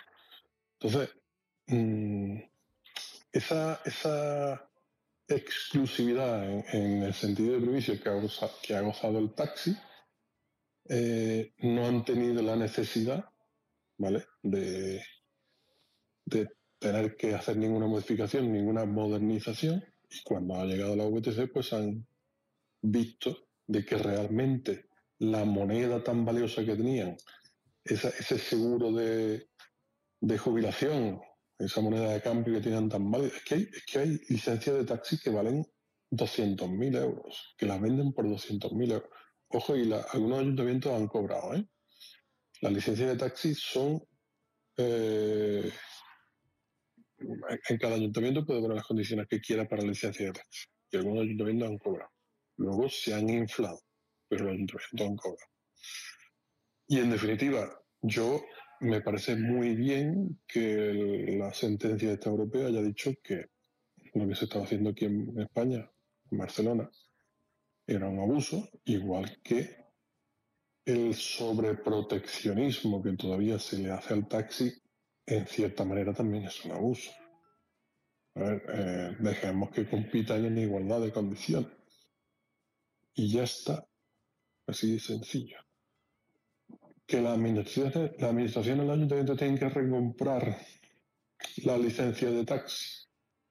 Pues mire, en caso de que tuviesen que hacer eso, en todo caso la tendrían que comprar al valor al que la vendieron, más la inflación, por ejemplo, más el IPC, Eso es. pero no al valor al que luego se ha especulado con ellas, porque es lo que tampoco puede ser. Pero, ojo, porque es que también hay licencia y licencia. La licencia de taxi, como ha sido un mercado tan especulativo también por parte del ayuntamiento, porque el ayuntamiento, cuando les interesaba a lo mejor determinadas tasas tener mayor recaudación, es que hay licencias de taxi para que el taxi solamente pueda operar dos días en semana. Y hay otras licencias de taxi que son para seis días en semana. Pues lo que quiero decir es que es que, es que había un mercadeo por parte del ayuntamiento que han sacado esta licencia, según que le haya interesado al gobernante de turno. Entonces, a, a ver, mm, también ha habido, no sé, yo no, Vamos, que has subido a decir lo mismo que hemos dicho nosotros, pero Sí. solo para llevarnos la contraria has dicho que no estás de acuerdo. Correcto, correcto. Querías un momento de gloria. sí, sí, Exactamente. Lo. No, lo que pasa, no, lo que pasa es que ya también he puesto lo que, lo que no está de acuerdo al principio de la, de la primera parte de intervención que estaba hablando. Coño, Luego con la, con la última parte que estaba diciendo de que de que las administraciones tendrían que hacer algo y demás, pues eso ya lo había escrito. Eso ya lo estaba tú diciendo diez minutos después. Es que a ti no te pone nadie el reloj, carajo. A mí no. Rafa llevaba fatal lo del temporizador, ¿eh? A esto ni derecho. A mí no. Esto es una república bananera y aquí mando yo y ya está. A mí no me pone reloj nadie. Lo he dicho al principio. Si hubieras llegado antes, te hubieras enterado. Luego lo escuchas en diferido para que te acuerdes de lo que hacemos. Había su polémica, ¿eh? Había su poquito de polémica, sí, Rafa, sí. ¿Pero por qué? ¿Por el reloj? No, no, no, no. Por, por No, cómo no, por la funciona. Es que yo no sé si tú estuviste la semana pasada. ¿Rafa no estuvo la semana pasada o sí, Rafa? El- El el- no, esto fue el martes. El martes, cierto, cierto. Esto el fue el martes. sí. Sí, sí, sí. sí. Que no me acuerdo yo, no me acuerdo. Esto fue. Sí, El sí, martes creo que sí, estuve por aquí. sí estuvo el martes. Sí estuvo el martes. Igual que Daniel, que viene como el Guadiana. Va y viene, ¿no? Daniel se reserva su plaza arriba y va entrando y saliendo. ¿Te das cuenta, no? ¿Esto, esto, cómo, esto cómo es? ¿Esto cómo sucede? O sea, en el momento que ya yo le dejo subir a alguien, puede entrar y salir y, y de nuevo está arriba otra vez. Esto es increíble, ¿eh? Claro, pero bueno, se puede bajar. Pero esto, en Clubhouse no sé cómo se llama. En la tele se llama zapping. Eso es lo que hace Daniel, eso es. Hace Es que zapping. Daniel es el rey del zapping, sí, sí, sí, totalmente. Veo que ha subido la mala gente, me voy. Después vuelvo. Después Está vuelvo. buscando el origen del comunismo. Ay, Dios mío. Bueno, eh, me ha mandado eh, Joana aquí una carta de Sumar eh, que dice así. Vamos a leerla, ¿vale? Eh, la voy a poner por aquí. A ver, a los que estáis aquí en, en Twitch. Eh, dice Sumar. Sumar logra. ¿Qué? Pregunto, un momento. ¿Es una carta de sumar o es una cartilla de sumar? No, las de racionamiento ya vendrán, todavía no, Rafa. Esa- Esas todavía no han llegado. Eh, dice, Sumar logra el mayor acuerdo político progresista para concurrir a las elecciones. Eh, Madrid 9 de junio dice, acabamos de presentar ante la Junta Electoral Central la coalición electoral Sumar. Esta coalición está integrada por movimientos de Sumar, Podemos, Izquierda Unida, Cataluña en Común, Más Madrid, Más País, Compromís, Junta Aragonesista, Mes per Mallorca, Mes per Menorca, Verdes Equo, Alianza Verde, Be- Becharre, estos son vascos, Proyecto Drago, Izquierda Asturiana e Iniciativa del Pueblo Andaluz. Se trata del acuerdo más amplio y plural alcanzado en toda la etapa democrática en España entre fuerzas progresistas y verdes. La pluralidad de Sumar es la pluralidad del país y queremos hacer de ello un signo de identidad en esta coalición electoral que constituye la principal alternativa para que la ciudadanía progresista recupere la esperanza. Este acuerdo es reflejo del esfuerzo y la generosidad de fuerzas políticas muy diversas entre sí y constituye asimismo el primer paso para construir un proyecto ilusionante, feminista y ganador que ponga siempre la justicia social y climática en el centro, con el mundo del trabajo dentro. Sumar es un movimiento ciudadano y un proyecto político que aspira a gobernar nuestro país y transformar nuestra sociedad. Hoy estamos un paso más cerca de ello. La ciudadanía nos está esperando y nosotras y nosotros asumimos el reto. El futuro es una obra abierta. Salimos a ganar el país. Pues nada, pues eso es. Sumar, sumar, sumar, sumar. No hacen nada más que sumar, de verdad. Qué bonito, ¿eh? Qué bonito. Qué bonito es. Pelitos como Carpia, sí. Lo de esta gente es el cuento de las hadas. A mí me da mucho coraje por lo siguiente. Cada vez que hay unas elecciones, toda la izquierda a la izquierda del PSOE se pelean entre ellos, básicamente por los sueldos y por los puestos. Esas peleas le dan mucha publicidad, le hace quedar muy bien, porque abrazan la democracia, abrazan eh, la voluntad del pueblo. Se visten de una multitud de, de, bueno, de progresismo, no sé qué, cuando representan un porcentaje bajísimo de población. Lo que pasa es que, claro, hacen, hacen una colección tan grande de nombres. Que parecen Yo mucho. creo que tienen más, sí, sí, parecen muchos. Yo creo que tienen más nombres de partidos que apellidos, sinceramente, entre ellos. Y, y parecen que, bueno, que, que- que- están eh, logrando un éxito de ponerse de acuerdo. No, bueno, parece como si se pusiesen de acuerdo las tribus de, de- de Escocia o algo así, yo qué sé. Y, y- y al final lo que consiguen, pues precisamente eso, han empezado su campaña electoral como adalices de eso, del entendimiento, de la negociación, del diálogo. Y realmente lo único que han negociado es el dinero a repartir, la pasta. Show me the money. Se acabó. Y cuando se ponen de acuerdo en la pasta, son amigos. Cuando no se ponen de acuerdo en la pasta, son enemigos. Al principio les importa un carajo. Y aún así, representan una parte alícuota del espectro político, bueno, yo creo que, bueno, no voy a decir despreciable, por respeto, evidentemente, pero mm, menor, sinceramente.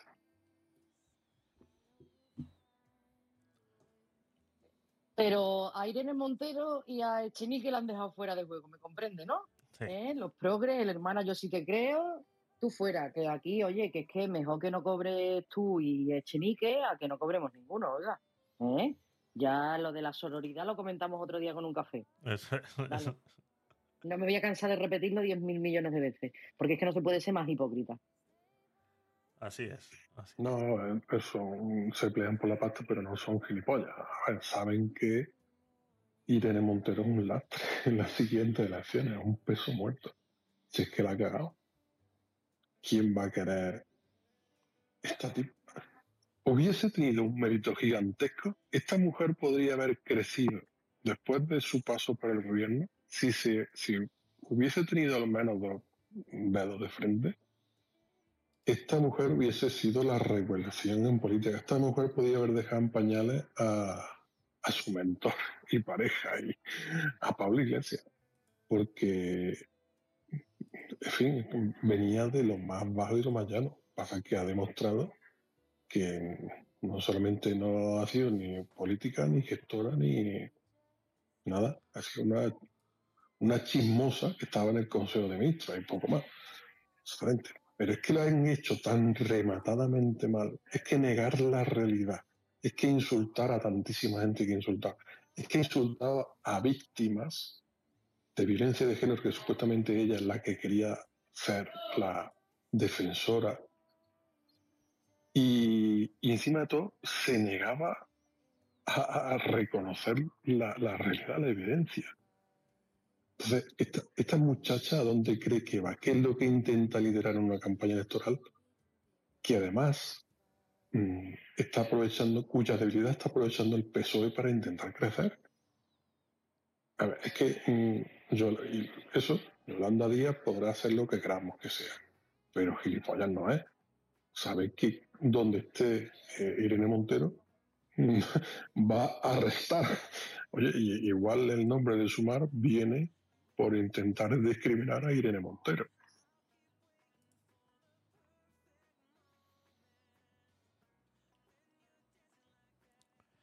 Vale, pues eh, sí. Pues yo creo que vamos a pasar de, de tema y nos vamos a meter con el tema principal de hoy. Nos queda una horita de programa y va a ser más que suficiente para, para conversar de este tema. Joana, dime, ¿querías decir algo? Sí. Antes de que empiece, sí, antes de que empiece, no sé si tienes previsto tratar hoy o otro día ¿Cuál? eh, las bellas palabras que le ha dedicado la expresidenta del PSOE de Sevilla, Elías Bendodo. Eh, pues no, no las conozco. Pásamelas y las ponemos. ¿Dónde? Es que te interesará bastante, te interesará bastante porque lo ha llamado judío nazi. Anda, mi madre. Yo pensaba que lo sabía. No. Vale, pues te lo paso, no te preocupes. Pásamelo, pásamelo y lo ponemos. Pásamelo y lo ponemos y lo hablamos, claro, claro. Hombre, hombre. un tweet, un tweet. Hombre, hombre que sí, hombre que sí.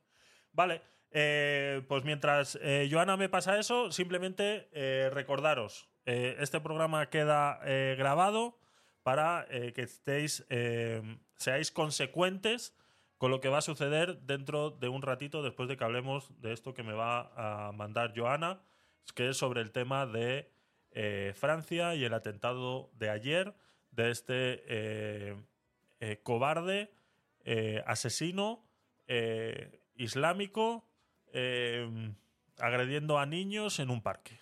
¿Vale? Vamos a hablar sobre ese tema. Vamos a intentar ser lo más objetivos posibles. Pero bueno, eh, aviso navegantes. Entonces, esto, eh, vuelvo y repito, va a quedar grabado y luego se va a subir en modo podcast a todas las plataformas habidas y por haber, como siempre, ¿de acuerdo? Se sube en modo podcast, eh, estamos pues en, Google Podcast, en Spotify, en Apple Podcast, en Evox, en Podimo y alguna que otra más por ahí que lo hace automáticamente y no sabría eh, saber cuáles son los nombres. Si tú eres de los que usa alguna de esas que no sé cuáles son los nombres y no encuentras a Gabinete de Curiosos en modo podcast, pues házmelo saber y hacemos todo lo posible para estar ahí. Y luego se sube en modo vídeo a nuestro canal de YouTube, aparte de quedarse como VOD en el canal de Twitch de Tecnopolit. El canal de YouTube se llama exactamente igual Tecnopolit, pero para que no te tengas que aprender todos estos enlaces, solamente te tienes que aprender uno, gabinetedecuriosos.com. Si entras en gabinetecuriosos.com, arriba a la derecha verás todos los enlaces a mis redes sociales y ahí encontrarás una lista eh, inmensa. Ya llevamos, eh, como lo dije el otro día en el club de Telegram, que tenemos club de Telegram, también vas a encontrar el enlace ahí. Si quieres te lo paso y eh, te unes al club de Telegram donde hablamos de estas cositas y muchas más. Eh, pues me di cuenta, me, llegó un correo el otro día de, de, de YouTube de que ya llevábamos un año con este proyecto de Gabinete de Curiosos. Así que bueno, eh, son 158 programas que hemos hecho entre el Podcast Night, el Aguacate sin Hueso, el de las criptomonedas y demás. Pues son más de 600 horas de contenido de eh, hablando de actualidad, noticias y analizando y reaccionando a vídeos. Así que un añito ya, Joana, ¿qué te parece? Gloria bendita. Ha pasado. rápido pasa tiempo. Sí, sí, sí. sí. Yo no me había dado ni cuenta. No, con eso, con eso lo digo todo. Con eso lo digo todo. Empezamos en, en estéreo, pues eh, por el 5 de junio del año pasado. Y bueno, pues hasta ahora que estamos aquí en Clubhouse, pues gracias a Joana que nos fue a rescatar de estéreo, porque bueno, pues estéreo es lo que es. Estéreo es lo que es. Entonces, eh, poco se podía sacar de ahí. La verdad que estaba ya eh, eh, buscando. No, no estaba buscando, conocía conocía Clubhouse, ¿vale?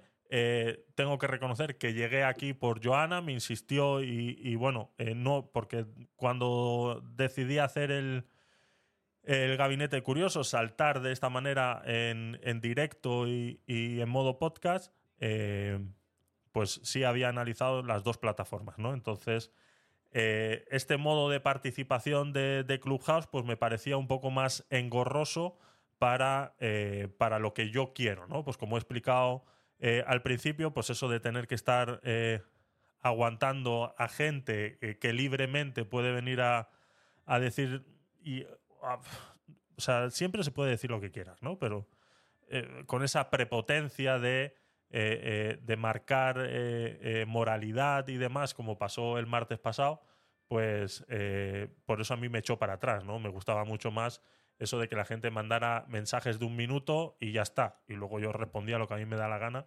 porque eso es lo que yo he venido a hacer aquí, ¿no? Pero bueno, dentro de lo que cabe, con la ayuda de, de Joana, yo creo que lo estamos haciendo bien aquí en Clubhouse. Creo que está, creo que está funcionando. Nos encontramos con momentos como con los de Rafa, pues que el tío se alarga y, y es lo que hay. Pues eh, tenemos que buscar buscar maneras. Persiana. Se enrolla Me alargo, persiana. me alargo y te aguanto, ¿no? ¿Ves? Y luego está, pues eso, ¿no? Que se ofende mucho la gente y ya dicen, pues amenazan con irse. Pues bueno, pues eso. Que no vuelvo, ¿eh? Que no vuelvo, ¿eh? No ¿eh? Es que es increíble. Es increíble. Así que, pues sí, un añito ya y, y bueno, pues eh, teníamos... eh, algo haremos para el podcast Night número 100, Pedro, sí, eh, lo hemos comentado muchas veces. Eh, se nos ocurrió hacer algo, nos robaron la idea y se nos adelantaron. Joana sabe de qué estoy hablando. Y, y bueno, haremos, haremos algo, algo similar. Por eso no, ya no voy a decir eh, nada de eso porque siempre se nos Todo adelanta. en secreto. Sí, sí, Exactamente. todo en secreto, Javi. Exactamente, porque es que fue, fue, fue muy llamativo, ¿no, Joana? ¿Te acuerdas? Hombre, pues claro. Entonces, Pues claro. eh, lastimosamente sí, son cosas que pasan y, y bueno, pero nada, eh, de todas maneras disfrutamos y, y es lo que, lo que hacemos. Así que, venga, voy a ver No esto que... hacer- ¿Qué? No iréis a hacer una declaración unilateral de independencia, ¿no? Hombre, ya la estamos redactando. Tenemos el segundo borrador revisado. Hombre. He dicho, estabais diciendo que se adelantaron. Claro, claro. Ya te enterarás, ya te enterarás. Ay, Va- vas, a independizar, vas a independizar tu cortijo, Rafa. Pregunto. ¿eh? Con tus cabezas de ganado y tus caballos y todo eso. Yo, yo soy ya. Yo estoy en trámite de establecer mi propio pasaporte para mi territorio soberano, Daniel. Madre mía. Como se nota la gente del taco terrateniente, ¿eh? Con su propio territorio y todo, ¿eh? Hombre. Hombre. Para que ¿Cómo luego se digan que no llamará? es necesario sumar luego, vamos. Es que... ¿Cómo se llamará? Ca- Calleto, ¿Calletalonandia o algo así?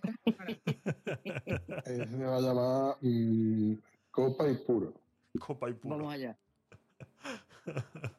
Ay, Dios mío. Eh, Pedro, no sé a qué, a qué te refieres con ese, con ese último comentario. No sé. Espero que lo entiendas. ¿El qué? Lo del podcast Night 100 de Clubhouse. No, que Es esa que es la no- frase que dice Rafa en, en la intro. Ah, ah, vale, vale, vale. Ah, verdad. es verdad. Es verdad, es verdad. es verdad. Claro, es la No, frase pero, de Rafa en la intro, claro. pero es. Confío en que, en, que, en que hoy lo aprendas también, la verdad. Esa, no. Esa es, ¿no, Pedro?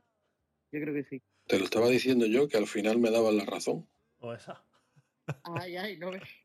Sí, no ve, no ve esa.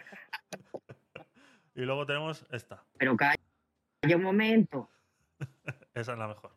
Esa la- buenísima, ¿eh? esa- vamos, esa. Calla un momento, Eso, Javi. eso sentí un puñal yo ahí en el corazón, así. Dios mío. Sí, sí, además me guardas el rencor, ¿eh? Estás ahí sobreviviendo, pero me guardas el Me rencor. entró, me entró como un puñal, ¿eh? De verdad. Pero como sé que hay cariño y amor, pues es lo que hay. Es lo Por que hay. Es lo que hay que aguantar en, en este tipo de relaciones. Eh, eh, bueno, eh, espera, que es que está Jesús por ahí abajo. Eh, se- seguimos, De venga. amor-odio, ¿no? De amor-odio. Venga, eh, me ha mandado Joana. Amparo Rubiales renuncia a la presidencia del PSOE Sevilla para zanjar la polémica tras llamar judío nazi a Bendodo. La pero tenemos. no hay audio, ¿no? Ah, que lo dijo en un. No. Ah, lo dijo en un tuit. Fue en un tuit, fue en Twitter, ha sido todo en Twitter. A ver, voy a leer un poquito. A ver. Eh, la polémica por sus insultos en redes sociales al coordinador general del Partido Popular, Elías Bendodo, le ha terminado costando el cargo de la presidencia del PSOE sevillano y una de las eh, históricas dirigentes socialistas que aún quedaban en primera línea en esa formación. Amparo Rubiales no ha resistido la presión, tanto interna como externa, tras llamar judío nazi y a continuación nazi a Bendodo en su perfil de Twitter y negarse a rectificar y pedir disculpas.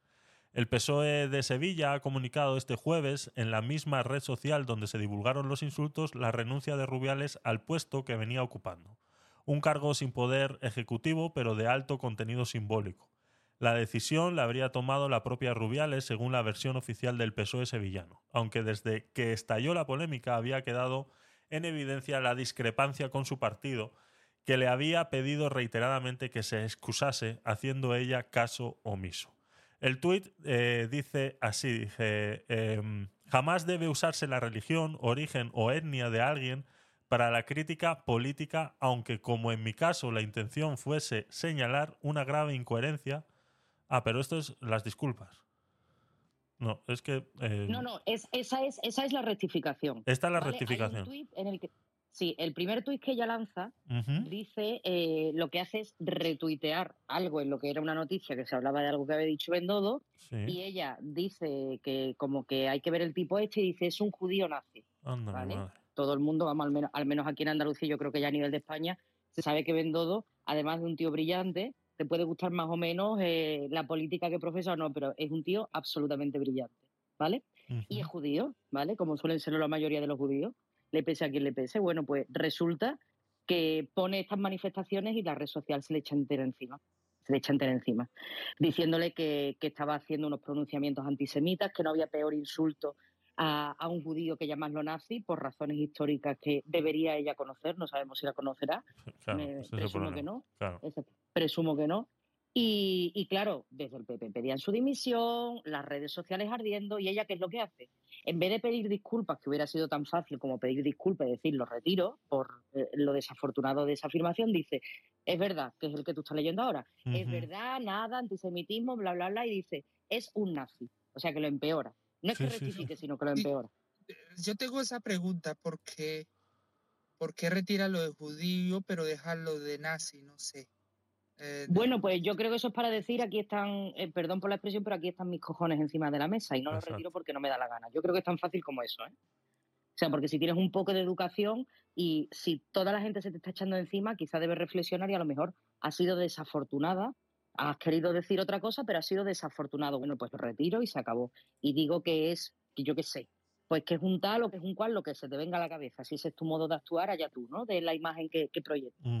Pero lo que hace es retirarlo de judío y dice lo de nazi. Cuando, mm, o sea, ya sabemos lo que has dicho, te estás reiterando y encima sabes perfectamente Claro. que esta persona es judía. Llamar a un judío nazi, O sea, es que es en sí mismo una contradicción y una falta absoluta de respeto. Exactamente. Pues nada, eh, eh, estaban diciendo eso, que, que, que ella ha dimitido, pero no ha dimitido, eso son presiones desde el propio PSOE, que le han dicho, guapa, lárgate cuanto antes, que parezca un accidente, y tú dices que tú dimites, pero eso está claro que se ha ido por, por las presiones del propio partido.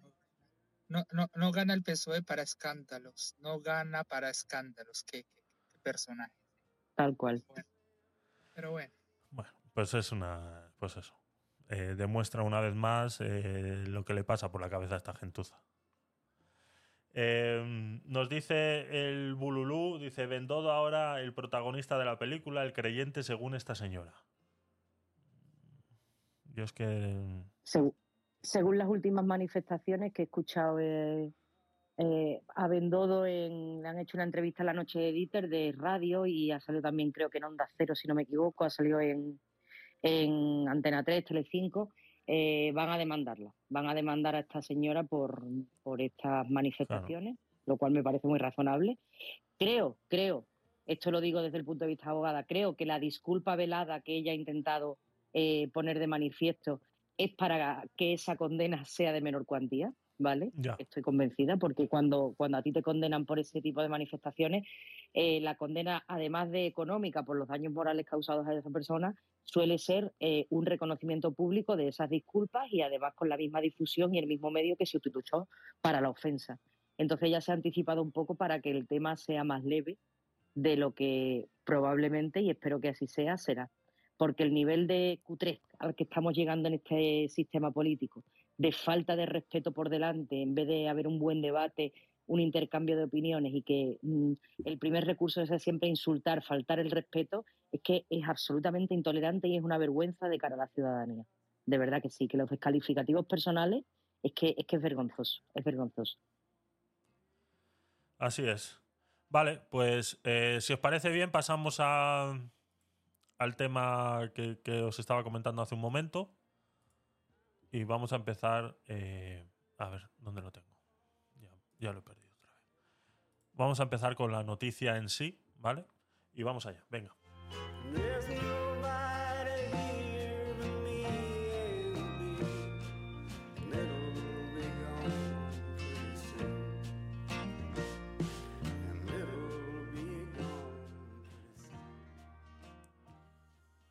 Un hombre ataca a seis niños con un cuchillo en un parque infantil en Annecy, no sé cómo se dice, eh, Francia. El agresor acuchilló a otra persona antes de ser detenido por la policía. Tres de los afectados se encuentran en peligro de muerte. La última actualización que he visto yo en las noticias antes de abrir directo era que eh, tres de los niños pues están eh, muy graves todavía, pero que dentro de la gravedad están estables, ¿no? Y, igual con uno de los de los adultos acuchillados está en el mismo en el mismo estado, ¿no? Entonces esperamos que, que todo salga bien y que logren salir de ese, de ese problema que están por el que están pasando ahora mismo y bueno podamos eh, hacer justicia de alguna manera.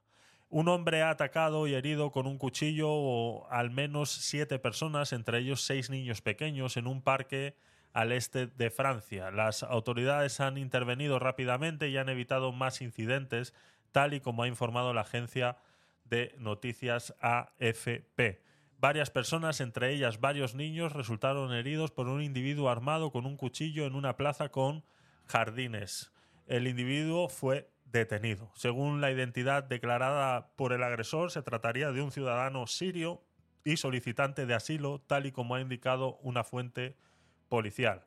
La última noticia de estas fuentes eh, policiales es que eh, hace cuatro días se le había negado el asilo en Francia porque ya se le había otorgado en Suiza, ¿no? Creo que, creo que era, ¿no? Entonces, parece ser que esta puede ser una de las razones por las que hubiera actuado de esta eh, manera.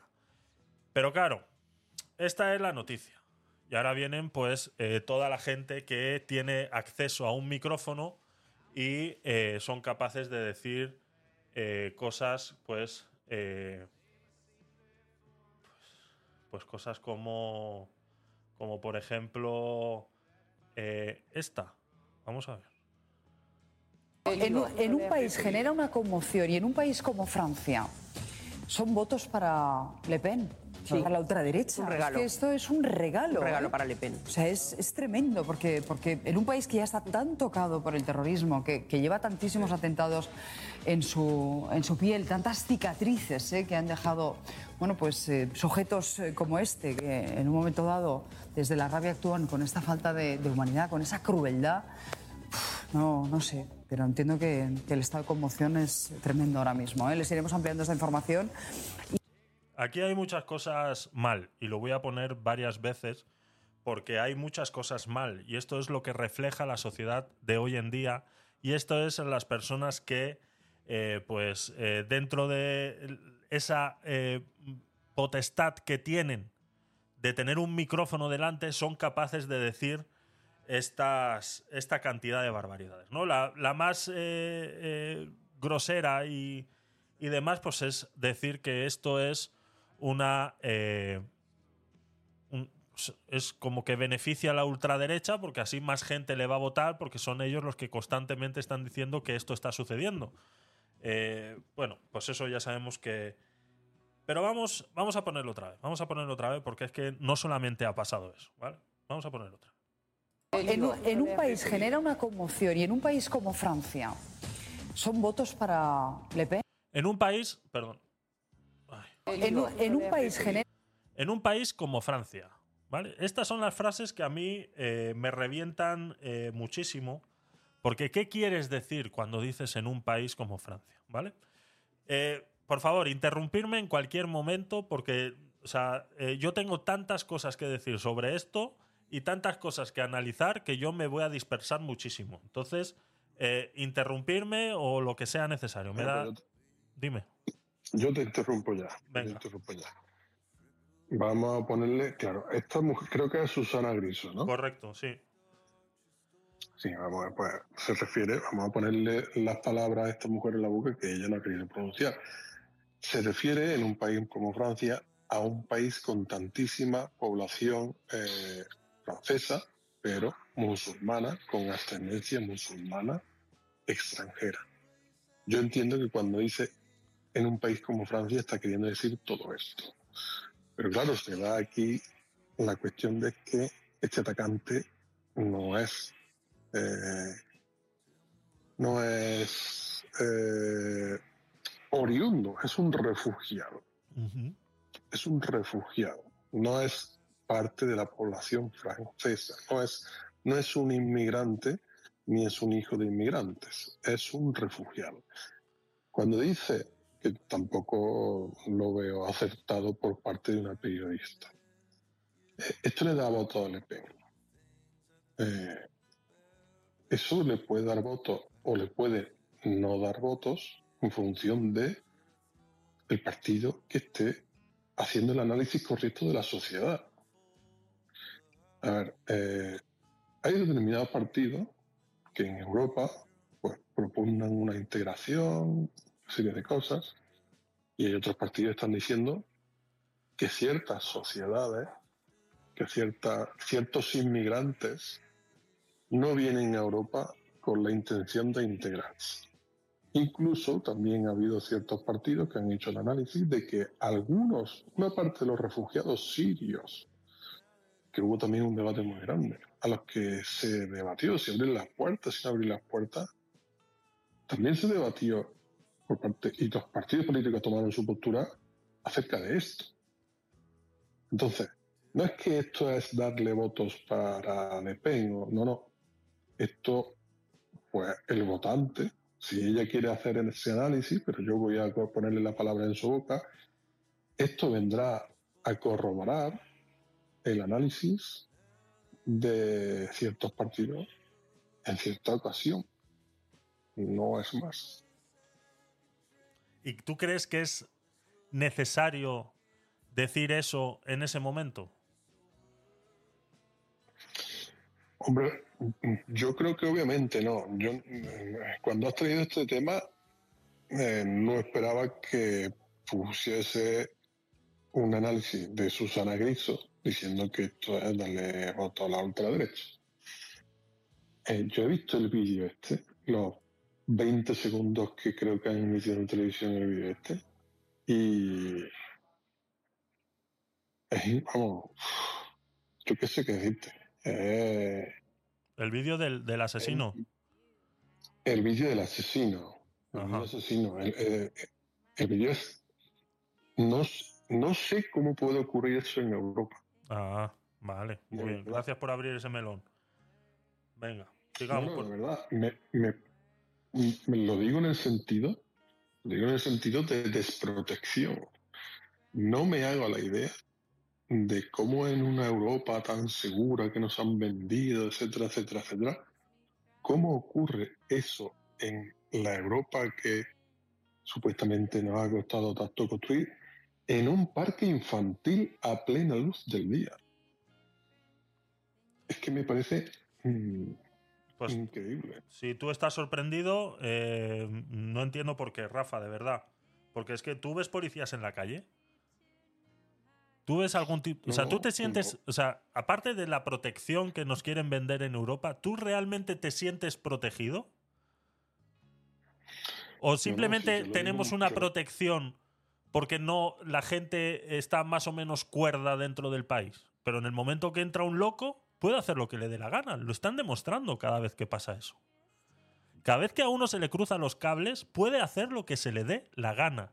No estamos protegidos. Es una fantasía la que estamos viviendo. Por eso que muchas veces cuando yo comparo estos atentados con los atentados que pasan en Israel y la gente se asombra cuando yo le enseño estos vídeos a la gente que conozco y la gente se asombra de que la gente va con metralletas y los militares están con metralletas en la calle y que para tú entrar a un eh, centro comercial te chequean, te cachean y hay policías en la entrada, la gente se asombra. ¿Por qué la gente se tiene que asombrar de que exista seguridad? ¿Por qué? O sea, ¿por qué? Es lo que no entiendo. Yo en mi, en mi barrio, yo no veo policías.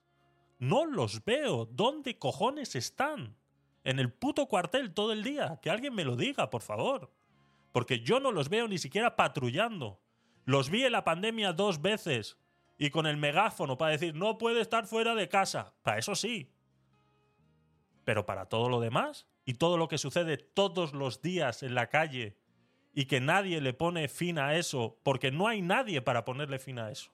Entonces, esa seguridad que nos quieren vender porque vivimos en Europa está basada en que vivimos dentro de una sociedad que nosotros mismos, somos nosotros los que estamos haciendo la sociedad segura.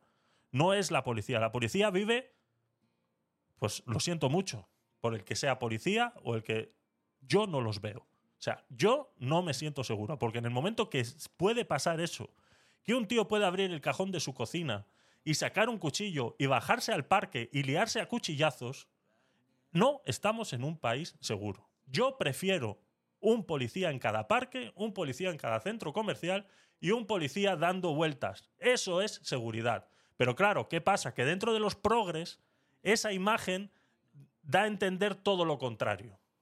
Que cuanto más policía hay en la calle es porque más inseguro es el país. Eso es lo que hacen ver los progres. Y eso es a lo que se dedican constantemente.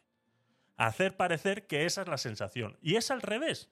Porque simplemente de manera disuasoria evitas que esto suceda. Y gracias a Dios, y demos gracias a Dios, y esperemos que ninguno de estos niños fallezca. De todas formas, aquí sí ha habido un fallo por parte de la policía, debe haber habido un fallo en la policía en la frontera. Es decir, este hombre, no sé cuánto tiempo, o si venía de Suecia, como estaba diciendo, y en fin, o si fue hace cuatro días, como si fue hace dos años, da igual. Este hombre ha entrado recientemente por la frontera, por una frontera ex- exterior de Europa. ¿vale? Este hombre ha venido con, bueno, ha entrado en Europa con el buenismo este occidental que tenemos en Europa. Yo creo que esa es la cuestión aquí a debate. ¿Hasta qué punto puede estar dispuesta Europa a asumir el riesgo de su seguridad a costa de ofrecer al exterior, ofrecer a- a personas que no son, vamos a decirlo así, vamos, sí, no son occidentales, no han tenido una cultura occidental, ¿hasta qué punto está Europa dispuesta a arriesgar esa seguridad por una población que no, con- que no conoce lo occidental ni está dispuesto a integrarse en lo occidental. Y ahí es donde sí tiene que funcionar la policía. La seguridad de Europa efectivamente está basada en que los europeos tenemos, tenemos una forma de vivir Eso es. Muy similar. Muy similar. Y no vamos por ahí eh, pegándonos cuchillas entre nosotros. Dentro de lo que cabe, pues sabemos convivir. Pero claro, cuando hay eh, una inmigración que muchas veces no está regulada, otras veces tiene puerta de atrás, etcétera, etcétera, etcétera, ¿hasta qué punto estamos nosotros en Europa dispuestos a defender nuestras fronteras para garantizar la seguridad dentro de ellas? Porque este es el debate político.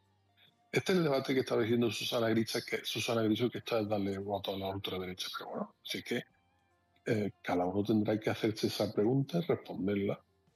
Y ahora puede decir un no, no, pues yo estoy dispuesto a sacrificar la seguridad de Europa para que vengan inmigrantes que lo merecen aquí a vivir con nosotros. Oye, pues, si estás de acuerdo con, con esa idea, pues tendrás que asumir que estas cosas que han ocurrido en Francia pueden seguir ocurriendo y pueden ser más graves. Lo tendrán que asumir directamente. Y aquellos que no estén de acuerdo con esto, pues querrán defender sus fronteras, porque las fronteras son para eso. Las fronteras son para, no, no tanto ya también, sí, para defender un territorio, pero es para defender una seguridad dentro, para garantizar una convivencia y para, bueno, para garantizar unos derechos que tenemos, de, digamos, de antemano. En el momento que tú abres las puertas, estás poniendo en riesgo todo eso. Y estás diciéndole indirectamente a la población que van a llegar al, al- al punto de que, de que van a tener que desconfiar porque el que pasa, el que pasea por su lado en un parque puede que no sea eh, de su misma forma de pensar. Es así de sencillo. Y en Francia el problema que tienen, lo sabemos todos, es que hay una población ya muy grande francesa que son hijos de inmigrantes que, que, que no están integrados en la sociedad occidental y sin embargo son franceses de pleno derecho. Y ese es el problema grande que, se, que está ocurriendo en Francia. Grave y preocupante. En Francia y en muchos Muy, países. Y en muchos Sí, países en europeos. Francia- Porque España también está en sucediendo. mismo. Francia estará, tal vez empiece, empiece ahora en España, pero en Francia lleva al menos una o dos generaciones ocurriendo esto. En la población nacida en Francia, una población que es francesa por lo tanto, pero no es una población occidental, porque es que eh, es como si se hubieran criado y educado en guetos de Francia. La población francesa nativa no es, no es homogénea, por así decirlo. No. Hay- están habiendo diferencias que, que, bueno, que la población que no, que, que son de ascendencia extranjera, pues no están queriendo aceptar claramente. Toma ya. Se acabó el minuto. por la campana. Se acabó el minuto. Vamos a ver. Estoy parcialmente de acuerdo con esa última reflexión que ha hecho Rafa sobre, sobre la población Uf, francesa. ¿vale? Apúntame un punto. Parcialmente, parcialmente. O sea, Pero medio, yo lo digo de verdad, no como tú, Rafa. medio punto, medio punto entonces. Medio gallifante. Medio punto. Eso es. Pero la realidad, mira, et- esto te lo, te lo, te lo cuento no por verlo en las noticias, sino por la sensación que yo tuve en el año 2012, que es cuando yo viajé a París, ¿vale? Y viajamos a París y cuando volvimos, una de las cosas con las que nos quedamos como muy positivas era mm, el ver la integración de numerosos, numerosos grupos raciales allí en Francia y en un estado de convivencia absolutamente pacífico, mm, maravilloso. Yo en ningún momento sentí ningún tipo de miedo, en ningún momento sentí ningún tipo de inseguridad.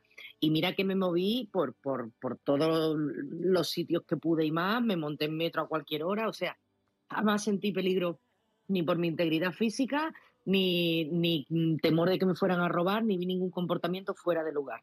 A mí me parece que estos problemas que están habiendo eh, son más recientes mm, y en este caso en el escenario francés, ¿no? Esto ocupa toda Europa, este problema lo tenemos en toda Europa, especialmente lo tenemos Italia, España y después Francia, porque la entrada en la frontera sin duda es a Italia, a la frontera de la Unión Europea me refiero, es Italia y Francia, y lógicamente eso, el, el problema se contamina, cuando se ha convertido en problema, se contamina al resto de Europa, ¿no? Cuanto más lejos de, de los países de, de transferencia, pues, pues menos problema tiene. Pero yo de verdad me pregunto, bueno, las imágenes, ya lo dije en el grupo de Telegram, que no iba a decir lo que me, me producían esas imágenes porque venía la fiscalía, sin ninguna duda, y me llevaban presa. Lo que me producía, ¿no? Lo- y lo que yo hubiera hecho en ese momento. Pero mm, son comportamientos puntuales que han dejado de ser puntuales y cada vez son más frecuentes. Entonces, al final, mm, si nosotros no establecemos un control riguroso sobre quién entra en nuestros países, en nuestras fronteras, si es alguien que viene realmente a integrarse, a trabajar, a tener una vida mejor, una vida digna y ser un ciudadano más de cualquiera de los países, bienvenidos sean. Europa precisamente eh, es como un gran país, somos un conjunto de países, pero es como un gran país que afortunadamente permite esa movilidad, afortunadamente tenemos un sistema económico relativamente seguro, tenemos una eh, seguridad jurídica relativamente garantizada y, y está bien, o sea, la movilidad de las personas alrededor del mundo, eso está bien. El problema es cuando esto se ha convertido en eso, en ese buenismo de tenemos que recibir a todo el mundo, eh, las personas no tienen, mm, no son papeles y no son mercancías, todo eso está muy bien, eso sobre el papel está todo estupendo. Pero usted al final está entrando en un país, usted tiene unas, re- unas leyes que respetar, usted tiene una serie de ciudadanos que respetar y si usted viene a mi país a delinquir, si usted viene a, tras- a transgredir las normas y viene a alterar la convivencia pacífica de los ciudadanos, usted sin duda se va por donde ha venido. Yo lo tengo cristalino. ¿eh? Si usted viene aquí a ser uno más, adelante, bienvenido y quédese, pero usted si viene aquí a, a cometer delitos para quedarse en la cárcel, que eso ha sucedido, ¿eh? que eso, eso no, es- no es inventado. Ha sucedido personas que vienen y como vienen de manera ilegal, los detiene la policía, eh, se queda como sí, como no, y de momento, ¿qué es lo que hago? Delinquir para quedarme en la cárcel y estoy unos años aquí en España, mientras que sí, mientras que no, lo mismo hasta consigo la nacionalidad cuando se quiera Claro. Luego por arraigo Entonces, que- ya que- se queda. Claro, claro, claro. Entonces, este tipo de cosas hay que corregir. Este tipo de cosas hay que corregirlas. Yo, eh, y, y cuando digo, por ejemplo, por hablar de España, a los españoles que delinquen, porque no los podemos echar, o si no, yo también los echaba, ¿eh? Ojo, que no, que no, por si no vayan a hacer que me tilden de, de cualquier barbaridad. Pero este tipo de cuestiones esto hay que regularlo. Entonces, el problema, el complejo que tenemos en Europa y en España lo tenemos más todavía es que no queremos que nadie nos diga que somos racistas, que somos tal, que somos cual. Entonces, siempre agachando la cabeza, eh, los españoles lo último, nuestros intereses los últimos, etcétera, etcétera. Sin embargo, en Estados Unidos lo tienen cristalino. Escúchame, que estas son las normas del barquero. Estas son las normas. A, B y C. Que tú te columpias cinco minutos o yo creo que tú me estás mintiendo. Diez años sin poder volver a los Estados Unidos y no pasa nada. Estados Unidos es el país de las libertades y es el lugar maravilloso. Ahora, como esa norma se le ocurriese ni tan siquiera plantearla en el seno de la Comisión Europea, bueno, bueno, bueno, ya se nos echan encima y somos poco menos que vamos, que estamos gaseando extranjeros. ¿Entiendes? Entonces, mm, a ver si conseguimos, a ver si conseguimos levantar un poco ese ánimo a nivel de Europa, a ver si nos damos el respeto que merecemos todos los ciudadanos europeos a vivir en paz, a vivir eh, en tranquilidad y que este tipo de imágenes, eh, el tener que ver como este desgraciado iba apuñalando a niños en un carrito, que es que hay que ser una rata de cloaca para hacer eso, para apuñalar ni- niños en un carrito, pero una rata, a ver si esto es posible que no se vuelva a producir. Y el que lo haga, que no vuelva a pisar la frontera europea por ninguno de los cuatro costados, para empezar, y que se lo aguanten allí en su país y, hasta aquí, y paro, y no continúo, ¿vale? Por, por mi integridad judicial. Nos dice eh, Javier en el chat de Clubhouse, dice Francia, primer bastión occidental en caer, pronto Europa infectada de populismo, islamismo y tercer mundismo.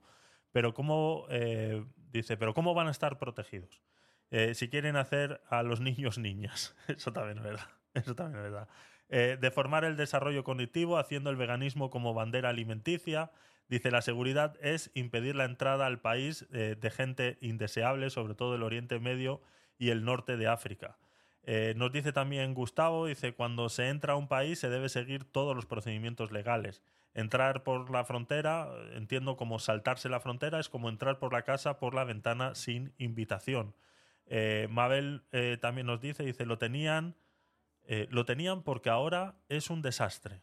Eh, no te he entendido, Mabel, perdona.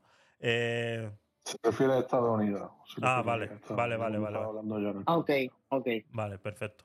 Y Daniel dice, eh, Javier, no nos eh, desee, no nos desee esto. Refiriéndose a Estados Unidos. Sí, Mabel. Vale, perfecto. Eh, pues sí, a ver.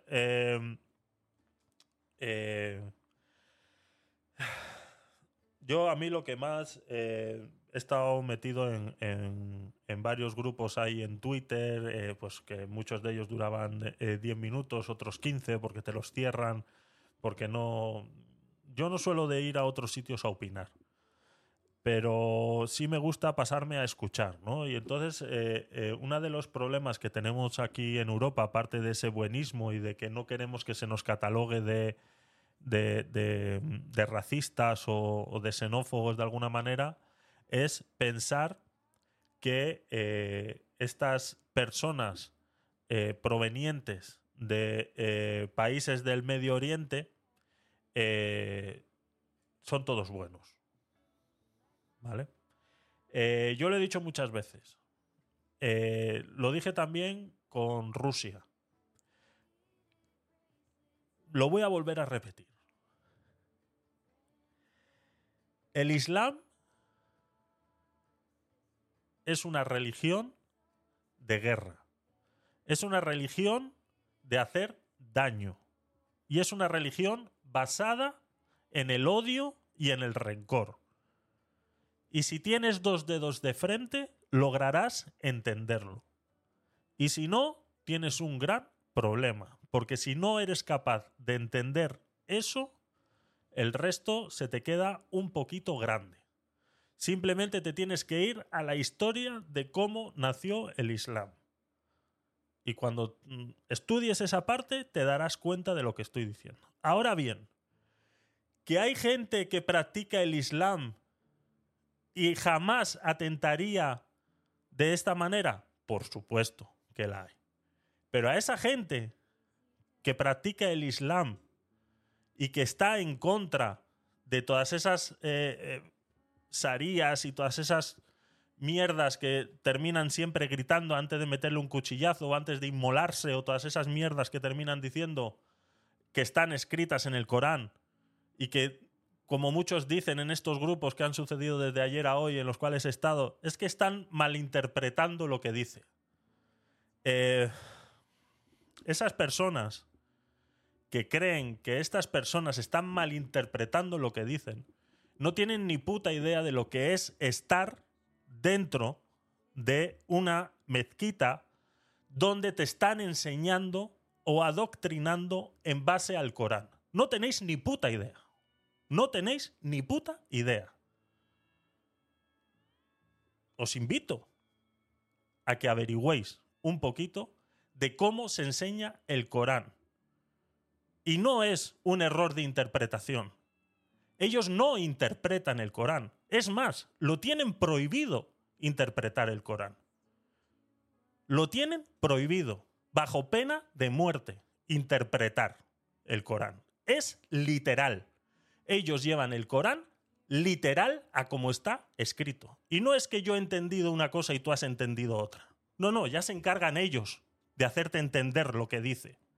Y como tú te salgas un milímetro de lo que ellos te están enseñando, estás fuera. Y por eso estos musulmanes tienen que salir de estos países para poder, aunque sea, llevar un musulmán o ah, una práctica del Islam un poco más laica, un poco más libre, porque lo tienen que hacer fuera de esos países. Entonces, cuando esta gente dicen, es que esta gente se radicaliza, no se radicaliza. Esta gente lleva eso ya aprendido. Simplemente que en estos países lo hacen de otras maneras y no practican muchas cosas de las que el Corán les inculca. ¿Vale? Yo les pido a estas personas que dicen, es que no todos los musulmanes practican el Corán de esta manera. Quiero que salgáis a la calle. Quiero que os manifestéis. Quiero que os pongáis y toméis la plaza central de cualquier ciudad y os manifestéis en contra de estos hijos de puta. Que tengáis los cojones de hacerlo. Porque eso es lo que hace falta para que yo os pueda creer de que tú el día de mañana no te vas a radicalizar. Pero no lo hacéis. Os calláis como putas. Todos los musulmanes os calláis como putas. A no ser que vaya un periodista y, y os ponga un micrófono ahí y os fuerce. No, no, es que el Corán no es eso. Fuera de eso, no hacéis nada. Entonces, el que calla, otorga. Cuando los matan a los eh, cristianos, salen y lo dicen. Cuando matan a judíos, salen y lo dicen. Porque en- dentro del judaísmo también hay muchos eh, ultraortodoxos que son capaces de agredir a otros por el simplemente hecho de no promulgar esa manera de llevar el judaísmo. Porque no nos olvidemos que todos venimos del mismo sitio. Estamos hablando de tres religiones monoteístas basadas en un mismo libro. No nos olvidemos del problema. El problema del Islam es el Corán, que un tal Mahoma escribió y eso es lo que ellos siguen. Entonces, eh, quiero que salga, quiero que esta gente salga a la calle a manifestarse y decir que están en contra de todo esto. Pero es que nunca lo hacen, nunca lo hacen. Eh, Gatona, eh, bienvenida.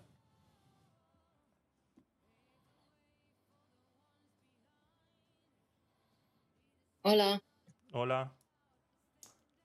Hola. Bueno, em, yo mm, creo como tú, pues eso que realmente em, el que cree en el Islam y que no está a favor de la violencia tendría que salir y dejar en claro que, pues eso, que, que, que él no ve el o, o ellos no ven el Islam de esta manera. Em, yo he hablado con, antes de todo esto, con, con, me acuerdo de una chica que su padre era imán y mm, que claro, si nos ponemos literalmente, es que literalmente la Biblia también hace esas cosas. Y literalmente, ¿no? Mm, eh, literalmente, si sigues literalmente la Biblia o, el, o- o el Corán o cualquier otra cosa, mm, Dios mío. Pero em, sí que hay interpretaciones, igual que las hay en la Biblia. Y, y pensar que toda aquella persona que promulga con una religión va a, pensar exactamente igual que, que, que el de al lado y el de al lado. Es que no puede ser porque somos todos diferentes. Entonces, con lo que has dicho de, eh, sí, obviamente es algo que yo, si yo fuera musulmana, sería la primera que saldría y diría, no, no, no, no, ni de broma esto me representa.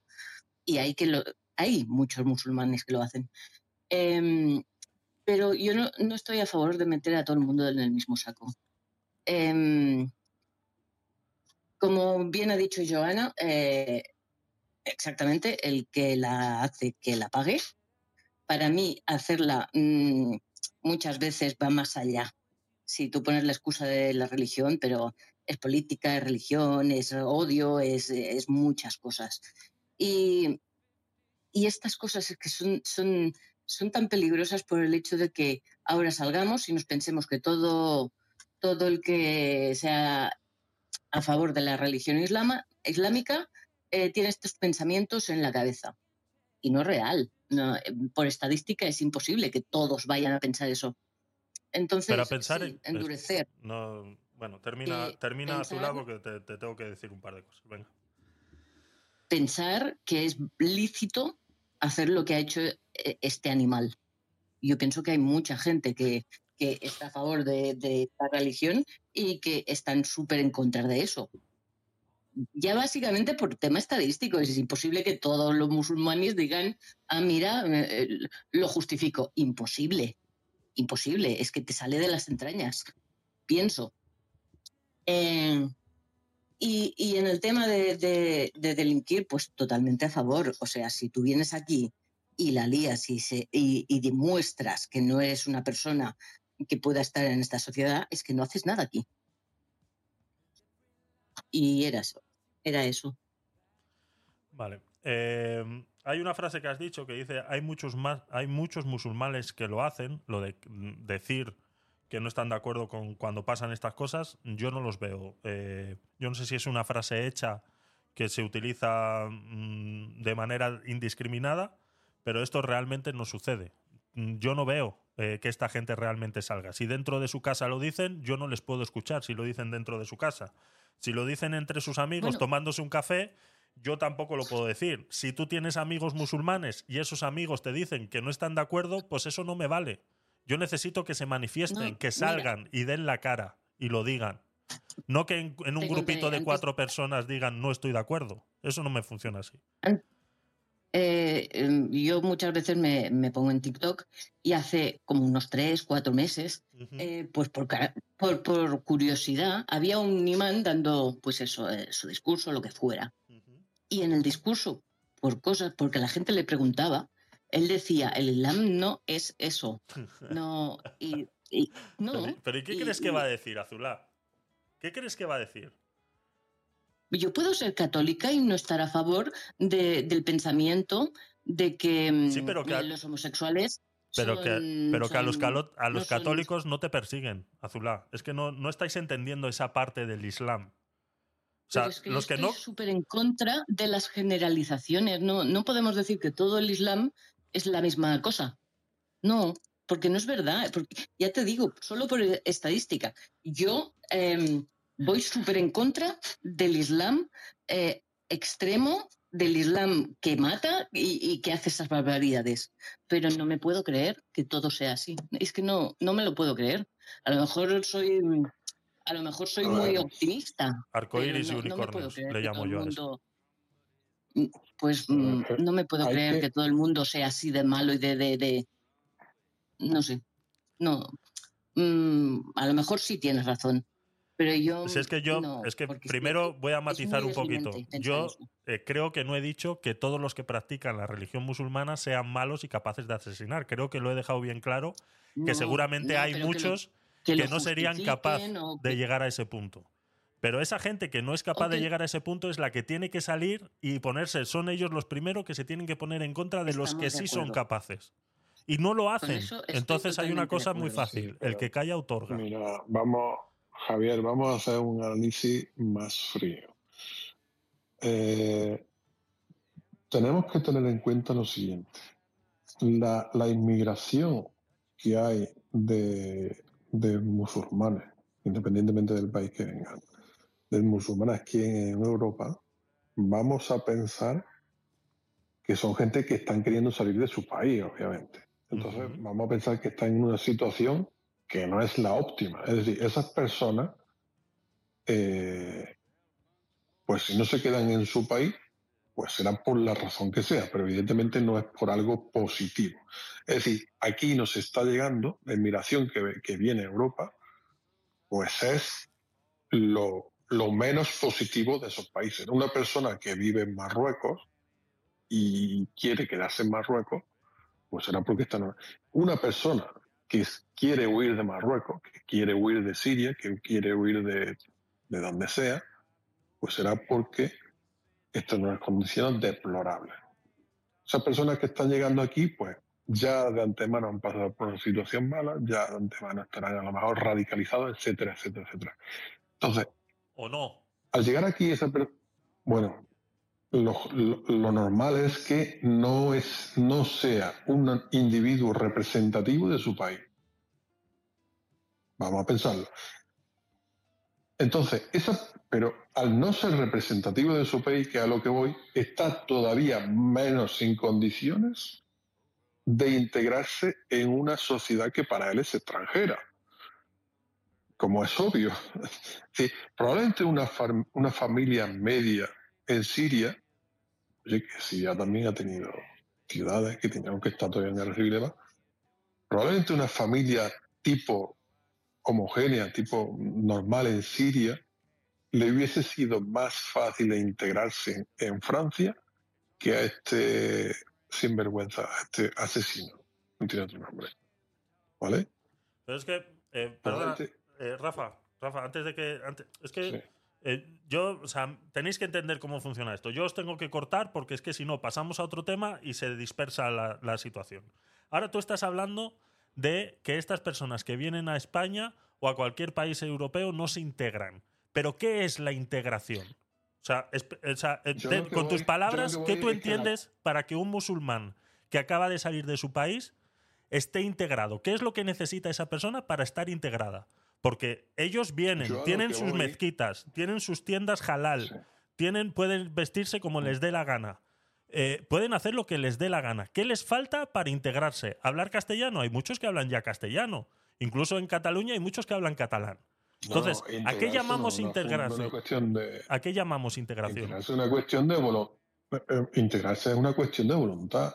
Integrarse es una cuestión de que si tú vienes a Europa, ¿A qué? no puedes tener la a lo que sea, me da igual, como si vienes de paseo, como si vienes a tomar un café, como si un sitio a lo que sea. Lo que te quiero decir, integrar es eh, aceptar los valores prácticamente como tuyos eh, al, al- al lugar de- del lugar de destino al que vas. Eso a una religión como la musulmana la no se lo puedes pedir. Es verdad que la religión musulmana no tiene ninguna predisposición a ello. Pero pues en este caso, en este caso de este atentado, en este país, en Francia, en un, en un parque infantil, yo creo que la componente religiosa no es la predominante en, este, en esta situación, sinceramente. ¿Cómo que no? No, no, en- ¿Por qué no? no, no es predominante. No es No, predominante. no es es, que, es que, Rafa, decir no es predominante No es el- tampoco me vale. Porque, ¿qué quieres decir? ¿Que es un No es- 10% culpa del, del ra- de la raza, un 20% culpa de la religión y un No, no, no, 50% no, no, no, culpa del país porque no le dio asilo, ¿no? ¿Es lo que me quieres decir? No, no, no, no, lo que te quiero decir, lo que te quiero decir es que... es que, Rafa, eres este muy hombre- políticamente correcto hablando, chico, y te tienes que dar a entender. Te tienes que dar a entender. O sea, utiliza palabras concisas, por favor. O sea, que eso de que, eso de que, de que este señor sea musulmán no es relativamente suficiente para que haya atentado, pues No a ver, si hablamos de integración, factor determinante para... ¿cómo para que no? Es el factor principal. Es el factor principal. A ningún otro, a ninguna otra cultura, que en el momento que le, no. en el momento Probablemente que sea refugiado. A lo que voy. refugiado musulmán. Refugiado musulmán, Pues sí. que no se te olvide, que es Pero, musulmán. Porque a ningún otro refugiado que se le niegue asilo va a su cocina, coge un cuchillo y sale al parque a matar niños. A intentar matar niños, gracias a Dios. Ninguna otra cultura, ninguna otra. Es la musulmana la que es capaz de hacer eso. Pero entonces lo predominante es su condición de refugiado. No, no, lo predominante es que es musulmán. No refugiado. El factor determinante es que es refugiado y que su y que su estatus de refugiado estaba en entredicho.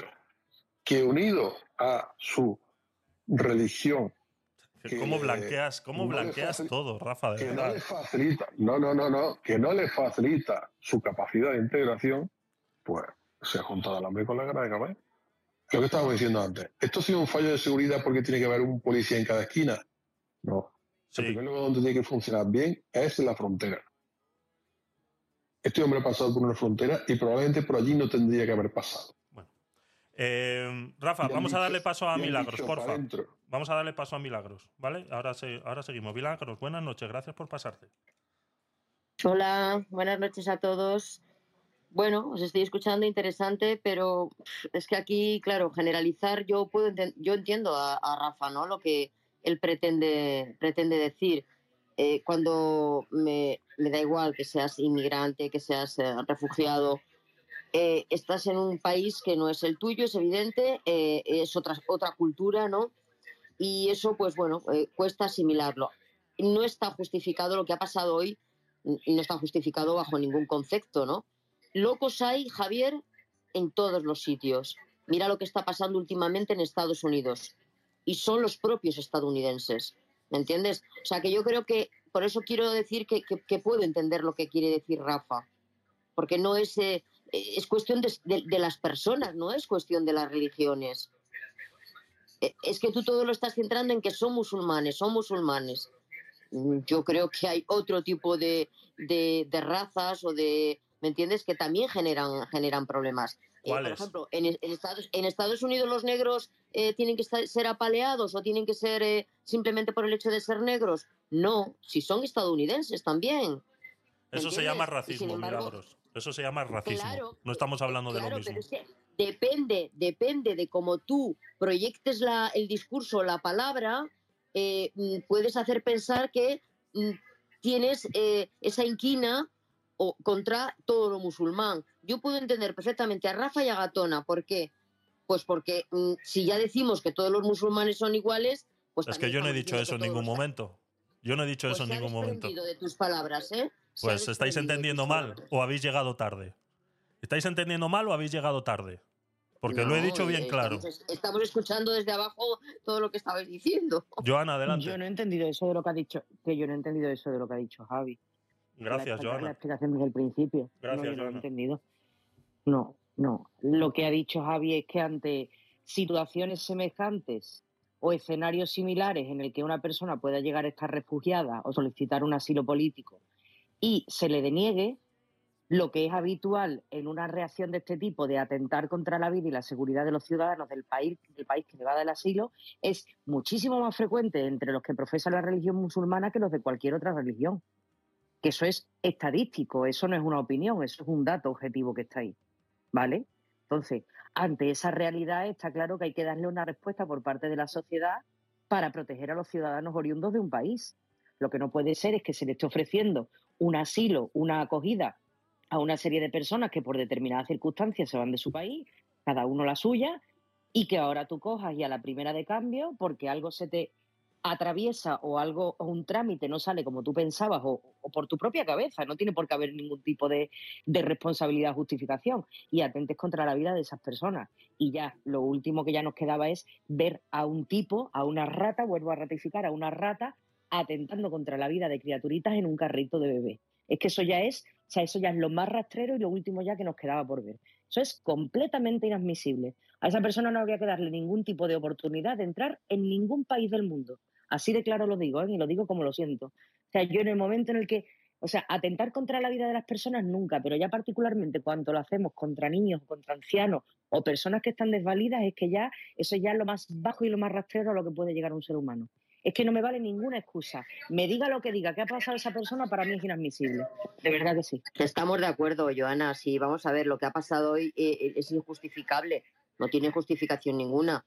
Pero bueno, derivando el tema, no ya centrándonos en este caso. Si estabais hablando de este caso concreto y exclusivamente, pero yo he visto que como que la conversación derivaba ya en tema cultura, en tema eh, islamismo, en- ¿entendéis? Entonces, claro, a mí es que no me gusta las, eh, generalizar, porque creo que no se puede generalizar absolutamente nada.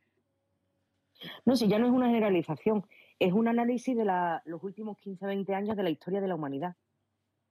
¿Vale? Vamos a repasar qué es lo que ha pasado, que aquí en España tenemos muchos muy recientes. Pasan aquí en España parece que tenemos mala memoria, ¿vale? Pero se nos olvidan las cosas según nos interesa. Aquí antes de ayer asesinaron a un señor en Algeciras por el mero hecho de ser cristiano. Exactamente. Y era un tipo que se estaba radicalizando en casa. Es un tipo que se tenía que haber echado de España hace muchos meses, pero quien tenía que haberlo hecho no lo hizo. ¿Ahora qué pasa? No pasa nada. Ahí lo tienes, no pasa absolutamente nada. Y pasado Bueno, mañana vuelve a Y suceder lo lo que mismo. está pasando en Ceuta y Melilla por parte de españoles que son musulmanes, que es parecido a lo que estaba comentando en Francia, que son descendientes de musulmanes, pero totalmente ya con nacionalidad, con ciudadanía francesa, pero que se están radicalizando. Acordaros de que cuando el ISIS estuvo en marcha y demás, eh, estuvo captando a ciudadanos franceses de ascendencia musulmana y se encargaron de, de radicalizarlos. Y algunos de los atentados que cometieron en Francia eran por esta gente que se estaban radicalizando. Entonces, bueno, menciona aparte, por supuesto, que la, que la población, la inmigración, mejor dicho, que tenemos más problemática en Europa, evidentemente es musulmana. ¿Vale? Habrá casos en que eh, tendrá que hacer, eh, a ver, como digo, para que no parezca ni políticamente correcto ni políticamente incorrecto, Javier. A ver. La policía tiene que hacer su labor en frontera, es a lo que voy yo. Y yo soy de las personas que creo que las fronteras tienen que estar mejor protegidas. No tenemos que ser laxos. Pero a partir de ahí, eh, mm, no se puede establecer el único criterio o el criterio principal para permitir o no permitir la inmigración, la religión que procese una persona. Eso es lo que quiero decir. Estamos de acuerdo. Dicho, dicho sea de paso, dicho sea de paso que precisamente esta persona, ¿vale? Este refugiado sirio, para, para la petición de, de asilo o de, de refugiado, lo que fue, se hizo pasar por cristiano. ¿Vale? Dicho sea de paso. Es decir, este hombre, en su petición de refugio, estaba ya contando con el prejuicio que pueda haber en Europa contra los musulmanes. Y se hizo pasar por cristiano. ¿Vale? Mencionan aquí también, cabe, que los refugiados que están llegando, que creo que siguen llegando todavía, ya menos cantidad, vienen también eh, por culpa de Turquía. Turquía amenazó, porque ya no podía seguir recibiendo refugiados de la guerra de Siria, ¿vale? Estaban entrando por Turquía, porque ya por Grecia también es lo que fuese. Entonces, aquí hay también una, una cuestión geopolítica, ¿vale? Y, y aquí vuelvo a decir, el problema es el buenismo, y el, el problema es que en Europa no sabemos para qué sirven las fronteras. Bueno, pues para esto sirve la frontera. Para filtrar, para permitir, para. Pero son fronteras para algo. Ese es el problema. Vale. Yo creo que a eh, lo, largo de la, a lo largo de la historia han existido casos, no voy a decir similares o, o, compa- o que se pueda comparar, ¿no? Pero bueno, en nombre de la religión se han, se han hecho tantas, tantas barbaridades también, ¿no? Ahí tenemos la Inquisición también, ¿no? Y viene de la religión católica.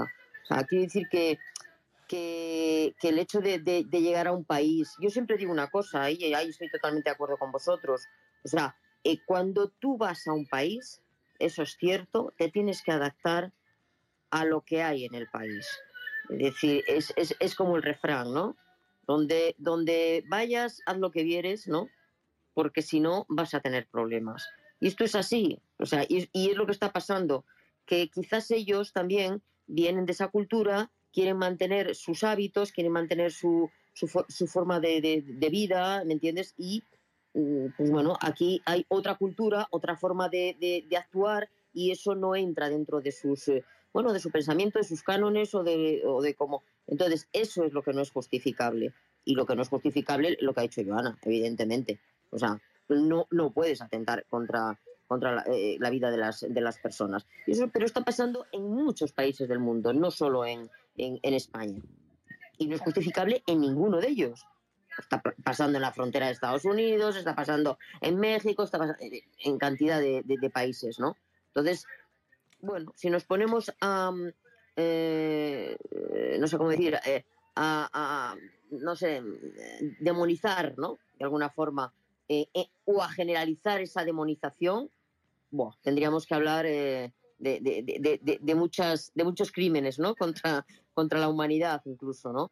Pero bueno, particularmente el caso que, que ha ocurrido, la verdad es, es, es, es, eh, pues es, es- es tremendo y, y no se puede justificar bajo ningún concepto. Eso es verdad. Eh, quería poner un, un último apunte. Sí ha habido una manifestación, lo he buscado ahora. em, Pásame el en- enlace, por favor. Seguro. En Ramblas. Espera, te lo paso. Vale. Yo a lo que voy es, es eh, eh, lo que dice Rafa de la frontera, eh, me parece muy bien. Pero no sé si os estáis dando cuenta que, o sea, tanto como decís una cosa, decís la otra. Os recuerdo que hay muchos de estos que son españoles y que son franceses y que se radicalizan a través de Internet. ¿Qué haces con esos? Porque ya has cerrado Pues la frontera y no entra más nadie. Ah, no, no, para eso. a ver, antes estaba yo hablando de una separación, de mandarlo. Es que para eso también hay otra frontera, que es que son las rejas de la cárcel. Cuando un miembro de una sociedad es peligroso para la sociedad, hay que aislarlo para proteger la sociedad. Así de sencillo. Para eso está la prisión. Sí, pero el problema es que a mí encima me tiene que costar la pasta. O sea, a este tipo ahora lo meten en la cárcel en Francia y encima los franceses con sus impuestos tienen que mantener al tipo este en la cárcel. Es que manda narices el asunto. Sí, sí, pero bueno, en este caso, este caso porque este hombre es sirio. Lo estaba diciendo Javier, vamos a ver, eh, lo que estábamos diciendo en Ceuta, lo que ocurrió también hace unos meses o hace un tiempo en el barrio del Príncipe, que unos españoles musulmanos, musulmanes, eh, llegaron a un barrio de estos que no va a la policía ni por asomo y asesinaron, no, no sé fue si un policía o lo que sea. Es decir, son población de autóctona, por decirlo, decirlo o descendientes de, extranjeros. Son, son ciudadanos con plenos derechos. ¿Cómo se evita la radicalización? Estaba diciendo Javier. Bueno, pues lo que estábamos también hablando el pasado martes con el tema de los delitos sexuales, de la violación en grupo, todo el rollo. Es que el problema aquí de muchos delitos es que existe impunidad. Y la sensación, sensación de falta de justicia es generalizada pero, pero para muchos delitos, para muchísimos delitos. Y no pasa nada. Y, además estamos viendo cómo la justicia la están invalidando, la están maniatando. Entonces ya no es solamente hay impunidad y estamos de un carácter amigable y buenismo y, tontos que somos, sino que es que, es que se cometen delitos gravísimos y no pasa nada. Así, si aquí eh, bueno, funcionan las fronteras, funcionan los cuerpos de seguridad del Estado. Eh, no fuésemos un Estado tan de buenismo y tan de derecho, que es que lo primero que le vemos, eh, joder, tienen más derechos los detenidos por la policía, porque la, la policía tiene miedo de hacer detenciones. Porque un mal golpe de un detenido le cuesta su vida laboral y su carrera a un policía. Y eso ocurre en un Estado de Derecho demasiado garantista muchas veces. ¿Por qué hay barrios en los que ni siquiera va la policía en un año? Porque la policía, porque la policía mientras el problema no salga de allí les da igual. Pero, pero porque no tienen atribuciones. El papel de la autoridad, de la autoridad policial o de la autoridad de seguridad ciudadana o de lo que sea, está por los suelos en nuestro país. Y yo diría que en toda Europa. Totalmente, totalmente. Se les ha perdido el no hay- respeto. mm, a todo, a todo. Ni hay autoridad, ni hay, ni hay justicia, ni hay nada. Pero también te voy a decir Nada una cosa, Rafa, ¿eh?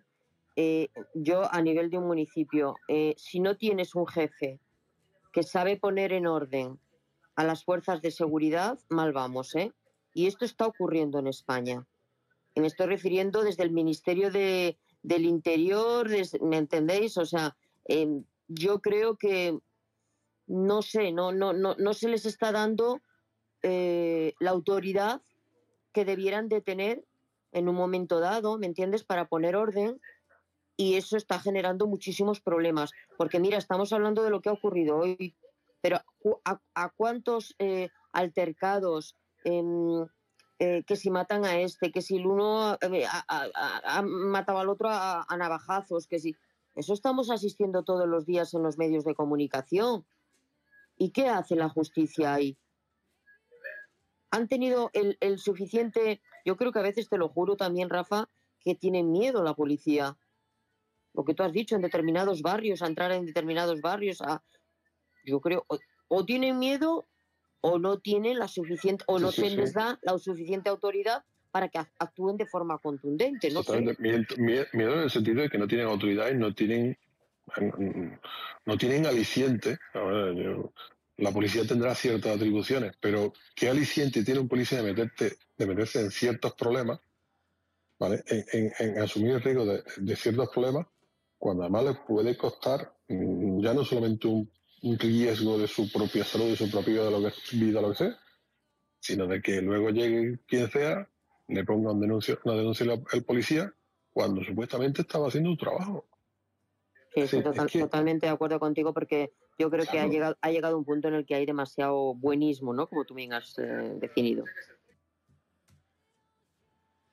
Bueno, eh, no sé si queréis comentar algo más sobre, sobre este tema. Eh, yo he sido lo bastante claro. Eh, Azulama ha mandado eh, una noticia aquí que dice así: La comunidad musulmana condena el terrorismo con una manifestación silenciosa en las Ramblas.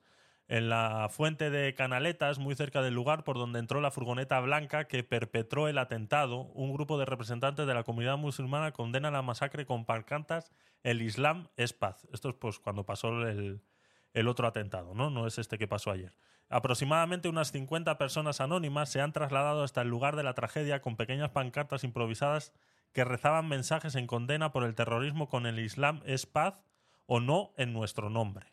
En esta manifestación silenciosa han querido recordar que ellos no son los terroristas, que no lo hagan en nuestro nombre los asesinos. Manifiestan que ellos son musulmanes, no terroristas, y quieren recordar al mundo que ellos no están con los asesinos y que reivindican la paz. Perfecto. Si es que esto, eh, aquí me falta gente, son 50 personas, eh, me falta más gente. Eh, hay 2,3 millones de musulmanes en España. Me gustaría que salieran más a la calle a reivindicar esto. Porque vuelvo y repito, el que calla, otorga. Y como he dicho al principio, y Milagros no ha escuchado porque debe ser que llegó un poco tarde, que hay musulmanes que no son capaces de llegar a esta situación? Por supuesto que los hay. Pero esos son los que tienen que salir a reivindicar que esto no suceda. Es más, voy a ir un paso más allá. Ellos son los primeros que saben que dentro de su comunidad hay alguien que se está radicalizando. Y hay- ahora va a haber gente que digan, pues no, bueno, pues nada. Eh, sigamos con esta discusión de necios. Ya está. Eh, No, hombre, tampoco hay que llegar a ese punto. Es que eso es, o sea, no sé si. yo, o sea, yo parto de, de, que la religión musulmana parte de una historia que no es igual que de las dos otras religiones monoteístas. Eso que, esa comparación que tú has hecho, Milagros, de la, de la Santa Inquisición, eso eh, sí fue una etapa en la cual se utilizó la religión para matar gente, por supuesto, pero no es el contexto que el que estamos hablando ahora. ¿Vale? No, para, ya lo he dicho que no es el Por contexto. eso. Pero que eh, a lo- a lo largo de la historia, en nombre de diferentes religiones, ha habido muchas matanzas. Claro.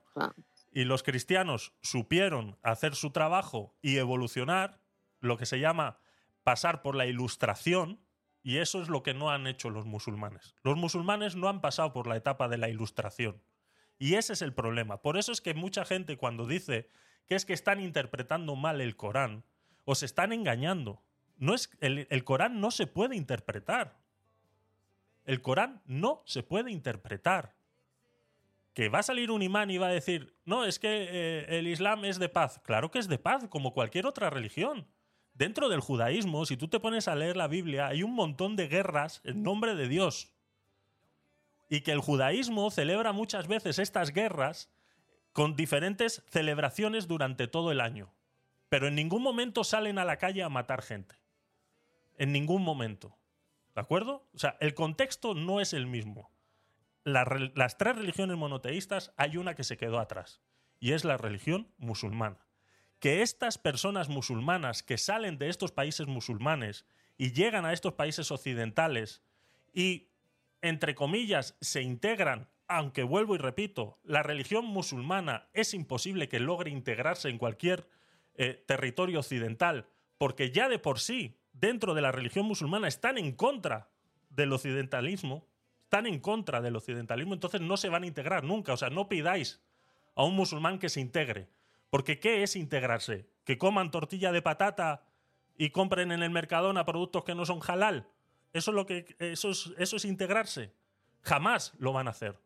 Yo he visto musulmanes ir a Cáritas a... Espérate un segundo, Rafa.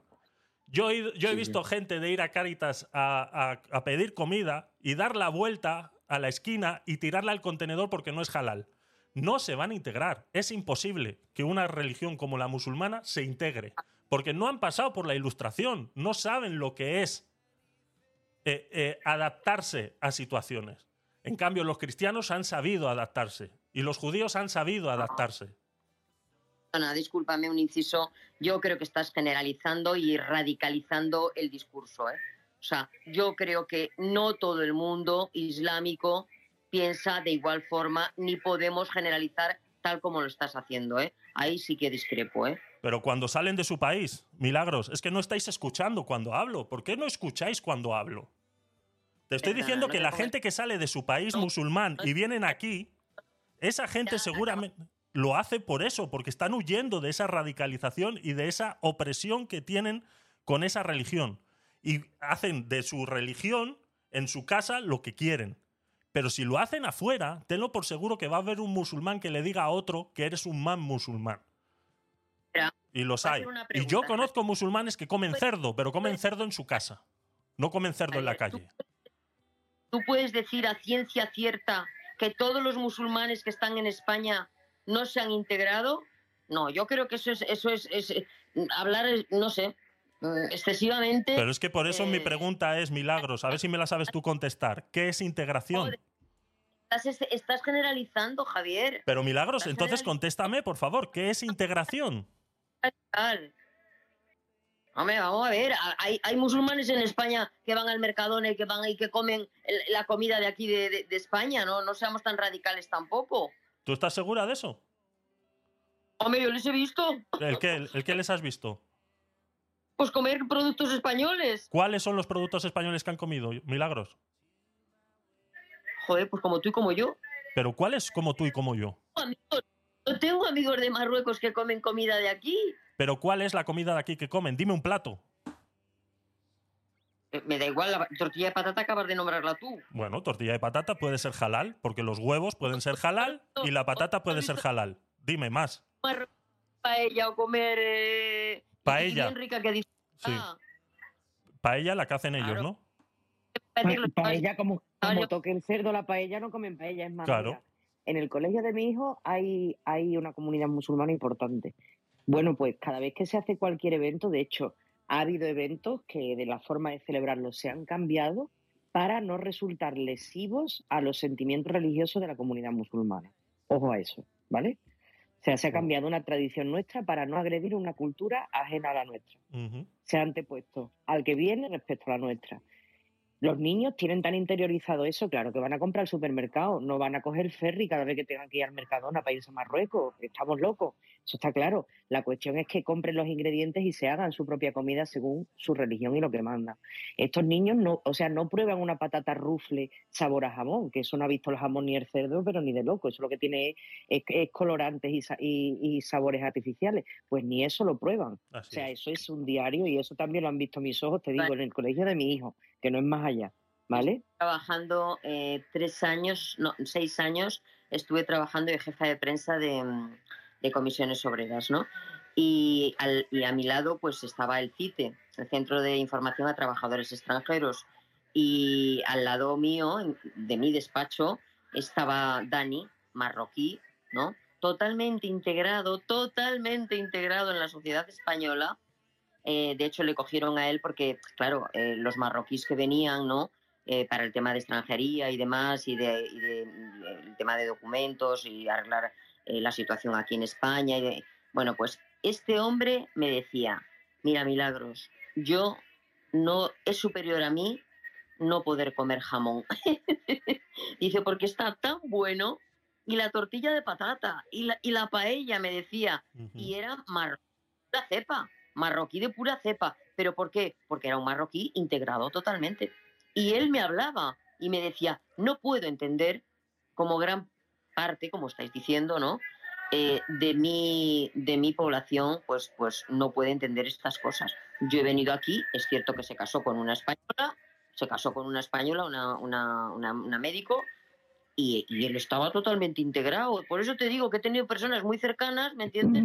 Una. Y que nada que ver con lo que estáis diciendo. Ahora, por supuesto que lo entiendo y que lo sé, Joana, que hay colegios en los que, mm, bueno, ha habido casos que se salen de, de lo normal, ¿no? Tener que adaptar tus, tus, eh, tus costumbres al... Pero porque ya estamos mezclando, yo creo, Milagros, tres temas distintos. Un tema es eh, el que nosotros, nuestra propia cultura, la estamos arrastrando por los suelos, con el fin de eh, tener esa vuelta al romanticismo, eh, de, de- devolverle, no sé, devolverle Al andaluz. eh, al andaluz, a los musulmanes, ¿vale? tenemos, tenemos ese sentimiento de culpabilidad y tenemos que conocer, proteger la cultura ancestral que había en la península ibérica antes que la nuestra, parece que le debemos eso. Aquí, ahora que has dicho Johanna eso, aquí el año que viene van a poner como clases extra, extraescolares eh, árabe. Eh, lengua Aquí ya llevamos, ya llevamos tres años con ella, Javi. Bueno, pues os la podía haber quedado todo ahí. me dije. Luego, por otro lado, la integración o la, o- o la no integración de musulmanes. Yo, mm, por suerte, por desgracia, he vivido, he convivido un año con un marroquí y con un egipcio eh, en la misma vivienda, ¿vale? Eran, eh, no tenían nada que ver con otro. El marroquí está, no era evidentemente occidental, pero sí estaba mucho más occidentalizado en el sentido de que, bueno, le era mucho más cercana pues, todas nuestras costumbres. Y al egipcio, a pesar de que lleva más tiempo en España, desconocía más el idioma eh, y me- claramente no tenía ninguna intención en absoluto de, de- ya no de probar el jamón está bueno, no, sino de eso. No tenía ninguna intención eh, de integración para nada el alma chilería. Depende mucho de cada persona, depende mucho, pero vuelvo a decir, vuelvo a decir que no, no es una cuestión tanto de, de, re- de religión, de situación. Es más, mm, son muchas situaciones, son muchas cuestiones. Y no es una cuestión tampoco generalizada, aunque no le quito parte de razón a lo que dice Javier, de que es verdad que en la religión musulmana se sigue hoy en día enseñando que los- todos los que no son musulmanes, para ellos son infieles y no son dignos de nada, están, están en una categoría inferior, totalmente inferior. Eso, el resto de las religiones eh, monoteístas eh, no tienen, no tienen eh, esa forma de pensar contra quienes no profesan esa religión, pero los musulmanes sí. Y en función de qué rama, de qué tendencia del, del- del Islam, pues estén acostumbrados a, a profesar su fe, pues serán más o menos radicales. También hay musulmanes como los cristianos que hay hoy en día en España. La inmensa mayoría de cristianos en España son cristianos ateos, en el sentido de que no practican su religión, o la religión supuestamente en la que están más rodeados, lo que sea. También hay muchos musulmanes que son ateos, que no profesan su religión.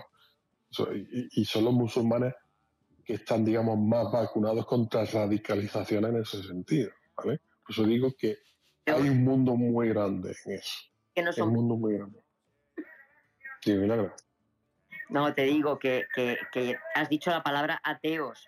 Yo creo que simplemente es que no son practicantes. Hay mucha gente que son católicos. Sí, que no es una forma de hablar. Es una forma de hablar. Es una forma de hablar. Pero que decía eso. A mí no me gusta generaliz- generalizar en el sentido, tampoco. Cuando eh, vamos a ponernos en, en el lado opuesto. Pues una noticia de que hay sale un cura que es un que ha violado a un niño, ya, eh, todos los curas son pederastas. Oye, pues no, todos los curas no son pederastas. De la misma manera que tampoco podemos decir eh, todos los refugiados musulmanes que vengan a Europa son unos asesinos. Oye, pues no. Habrá una serie de condiciones, o lo que sea, no lo sé, pero que en este caso sí es verdad que han fallado muchos controles. Pero todos los musulmanes que vengan refugiados a Europa no son asesinos. Sí, eso, eso ha quedado claro. Creo que por eso he empezado el discurso por ahí. Eh, no sé qué más. Venga, último. Llevamos ya tres horas. Eh, último minutillo. Y nos vamos. ¿Qué os parece? Joana.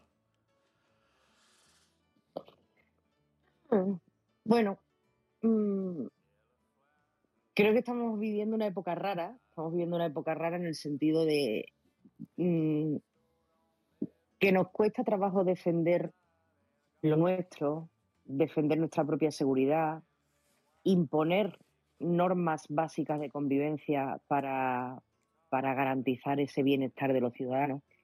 Y todo siempre en la defensa de lo políticamente correcto, ¿no? Ya a cualquier cosa que decimos siempre le buscamos los tres pies al gato y siempre salta alguien que se siente ofendido, siempre salta alguien que dice, eh, uy, fíjate, cuidado, ¿no? Y, y yo creo que estamos jugando un juego peligroso. Estamos jugando un, un juego peligroso porque cuando se realizan tantas, tantas concesiones una detrás de otra, al final lo que se pone en juego es la propia soberanía de los pueblos. Y cuando hablo de soberanía es eh, pues la serie de conquistas de derechos y de bienestar que se ha conseguido pues con la sangre de sus civiles, con la lucha de sus civiles, manifestaciones de sus civiles y conseguir tener un Estado de Derecho digno donde se pueda vivir bien, con dignidad y ser medianamente felices, ¿no? Aunque eso de ser felices suena un poco comunista, pero bueno, ahí, lo dejo. Entonces, eh, yo creo que debemos replantearnos muchas cosas en la soberanía de los países eh, que, estamos en, en este lado del mundo, de, Europa, de ese número de concesiones que estamos haciendo, unos mucho más que otras, por supuesto, porque en Europa seguimos teniendo países de primera, de segunda y de tercera. Yo creo que España está en la cuarta división. Y, tratar de imponer con más severidad las normas de acceso a nuestro país cuando lo que se está poniendo en juego es la propia vida de nuestros civiles. Ante todo, nuestra propia seguridad. Eso por delante. Después, el que venga para ser un ciudadano más, para integrarse, trabajar, pagar impuestos y todo lo demás como lo hago yo, bienvenido sea. Pero hay que tener controles férreos para evitar y para filtrar precisamente que entren asesinos, que entren personas que estén radicalizadas. Me da tres leches de donde vengan. Hablo de cualquier religión del mundo, cualquier persona con antecedentes penales, cualquier delincuente. Mire usted, es que no los quiero en España. Es que no los quiero. Ya con los nuestros propios tenemos más que suficiente. Usted viene aquí como una persona decente a trabajar, a ganarse la vida, huyendo de una guerra y para tener una vida digna, pero todo lo demás de verdad a mí me sobra y esas normas hay que endurecerlas muchísimo, controles más férreos en la frontera y tomarnos en serio de una vez, de una vez la seguridad de nuestros ciudadanos. Eso es lo que tengo que añadir. ¿Quién más? Último minutillo. Rafa, Gatona, Milagros. Último minutillo. El cáncer de Europa y el cáncer de España se llama socialismo. Todo el buenismo este que venimos hablando aquí es un buenismo del tipo eso, del tipo alianza de civilizaciones, etcétera, etcétera, etcétera. Eh, y me, repi- me remito a lo que a, la intervención, esta, a la entrevista que ponía antes de Susana. El, el fallo del socialismo en Europa y en España es por sus propios pies. Eh, los postulados socialistas no se mantienen por sí solos. Así de sencillo. Eso, por desgracia, en política hay un dicho que para que, para que un nuevo candidato al- a un gobierno pueda ganar el gobierno, la primera condición es que el que esté gobernando lo haga mal. El socialismo lleva mucho tiempo haciendo las cosas mal en Euro- en Europa y en España. Entonces, decía Susana Griso, no es que esto es darle voto a la ultraderecha. No, mire usted, no es darle voto a la ultraderecha. Es que lo que la ultraderecha advirtió está ocurriendo. Mm, No hay que darle los votos. Es que los están perdiendo aquellos que decían que una sociedad multirracial, multicultural, multi no sé qué, era fácil. Pues no. La cuestión es que no. Eso no está ocurriendo. Y la gente quiere sus principios básicos, su vivienda, su trabajo, su medio de vida, su familia, pues quiere tener cierta seguridad. Así de sencillo. Por eso, cuando muchas veces dicen, pues, periodistas como Susana Griso, no, esto es el populismo, no, esto es la ultraderecha, no, mire usted. Mm, Querer proteger la familia no es ultraderecha. Querer proteger mi trabajo no es ultraderecha. Es que eso lo quiere todo el mundo. Yo no quiero nada a nadie, para nadie malo. Pero yo quiero proteger lo que tenemos dentro de nuestra frontera. Y eso no se puede llamar ultraderecha. Último minutillo, ¿alguien más? Gatona, Milagros. Bueno, pues eso, chicos, gracias por la participación. Eh, hablaremos de esto eh, en otro momento, seguramente. Eh, yo simplemente reiterarme en, es lo que he dicho. Eh, investiguemos todos un poquito, no nos dejemos llevar por lo que aparenta ser y seamos mucho más críticos porque cuando la sociedad es crítica es cuando realmente sale a relucir todos los problemas que tiene realmente la sociedad. Cuando hacemos la vista gorda y nos metemos, vamos a llamarle buenismo, eh, muchas veces no es ni eso, muchas veces diría yo que es ignorancia porque no queremos caer en lo que parece ser un racismo, una xenofobia o algo que nos quieren hacer siempre parecer cuando uno habla de esta manera. No caigamos en eso. No es necesario eh, eh, eclipsar eh, la opinión de una persona porque la sociedad ha dicho que hablar de esos temas es ser racista o ser xenófobo. Creo que eh, todos los discursos tienen que estar dentro de un respeto y de un, sobre todo, eh, eh, de manera cultural, dar a entender algo, que es lo que yo creo que he venido hoy a hacer aquí con este tema, pues porque bueno, no, no me gusta, no me gusta tener que decirlo, pero bueno, he estudiado muchísimo sobre el tema de las religiones y eh, entonces eh, no tapemos el sol con un dedo y seamos un poquito más críticos y despertemos un poquito más esa curiosidad e investiguemos un poquito de cómo funcionan este tipo de sociedades y en este caso la musulmana y cualquier otro día es algo que, que lo he dicho muchas veces y que lo he hablado muchas veces con Joana que me gustaría hacer incluso algún programa especial hablando de religiones y tanto la cristiana, sobre todo las tres monoteístas, que son las que más eh, he estudiado sobre ellas, y poner diferencias y que se entienda que cuando yo digo que la musulmana no ha pasado por el proceso de ilustración, si queréis, eh, no es algo que yo me he inventado, es algo que está eh, más que analizado socialmente y sobre todo de manera cultural. Buscarlo en Internet es fácil, estamos en pleno siglo XXI. Eh, la ilustración es algo por lo que eh, la cultura musulmana no ha llegado a pasar y por ende eh, estamos teniendo esta clase de problemas. Y vuelvo y repito, no estoy generalizando. Yo tengo muchos amigos musulmanes que incluso, como vuelvo y repito, comen jamón, pero lo hacen en su casa. Entonces, ese pero es lo que tenemos que tener cuidado y tenemos que ir un poquito más allá. Y yo no estoy diciendo que mis amigos se vayan a radicalizar el día de mañana, porque asimismo, como no beben alcohol, también lo hacen y vuelvo y repito, lo hacen en su casa. Entonces, dentro de lo que cabe, viven una presión social por ser musulmanes que todavía tienen que mantener. Y por ende, por mucho que hayan salido, y, eso de que estaba diciendo Rafa antes, de, de que estas personas que salen de sus países musulmanes salen ya con un bagaje que puede ser cualquier cosa, yo también lo podría ver, no digo que no, porque volvemos a lo mismo, no hay que generalizar, hay diferentes cosas por las que la gente sale de un país, pero yo también podría decir que, por ejemplo, la gente que yo conozco musulmana ha salido de su país porque no quieren profesar la religión como les inculcan allí. Allí es mucho más fuerte la inculcación del musulmán. En cambio, aquí son más libres. Entonces, dentro de esa libertad todavía existe una presión social en su propio grupo. Por eso digo que el musulmán no va a llegar a integrarse, o sea, tiene que aislarse por completo de su religión para llegar a integrarse. Entonces, en el momento que un eh, musulmán está integrado, a mí me choca en la cabeza. Porque un musulmán integrado no es musulmán. Lo que pasa es que siguen siendo musulmanes porque dentro de su religión ellos no se pueden convertir a cualquier otra. O sea, un musulmán nunca deja de ser musulmán. ¿Vale? O sea, mm, eso también hay que entenderlo. Un musulmán nunca deja de ser musulmán, pero para entender que un musulmán se ha integrado dentro de la sociedad occidental, tiene que dejar todo lo que esté relacionado a lo musulmán para realmente sentirse integrado. Porque todo lo demás es un maquillaje de la realidad. Es un maquillaje.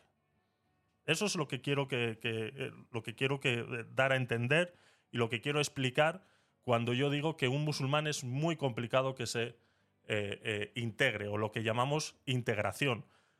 Porque asimismo podríamos hablarlo con los latinos, asimismo podríamos hablarlo con los negros, asimismo podríamos hablarlo con cualquier otra etnia o con cualquier otra cultura.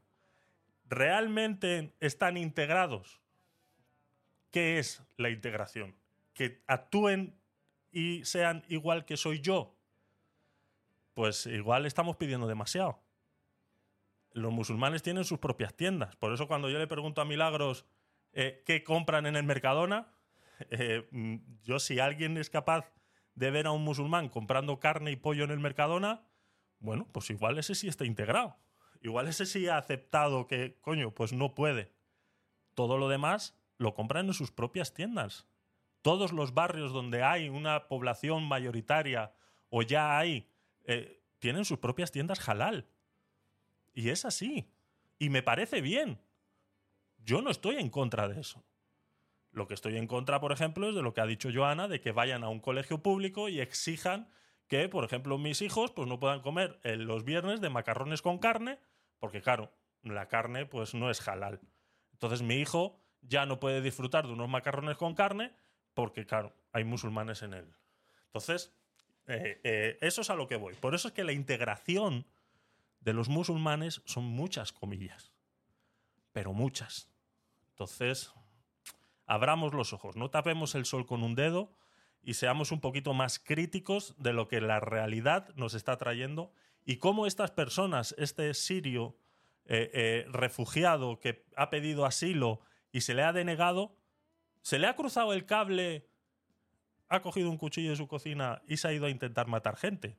Pero no nos olvidemos que cuatro o cinco horas después salen todos estos eh, eh, organizaciones islámicas a decir, no, no, eso es nuestro, ese es de los nuestros. Ese es de los nuestros. Hola.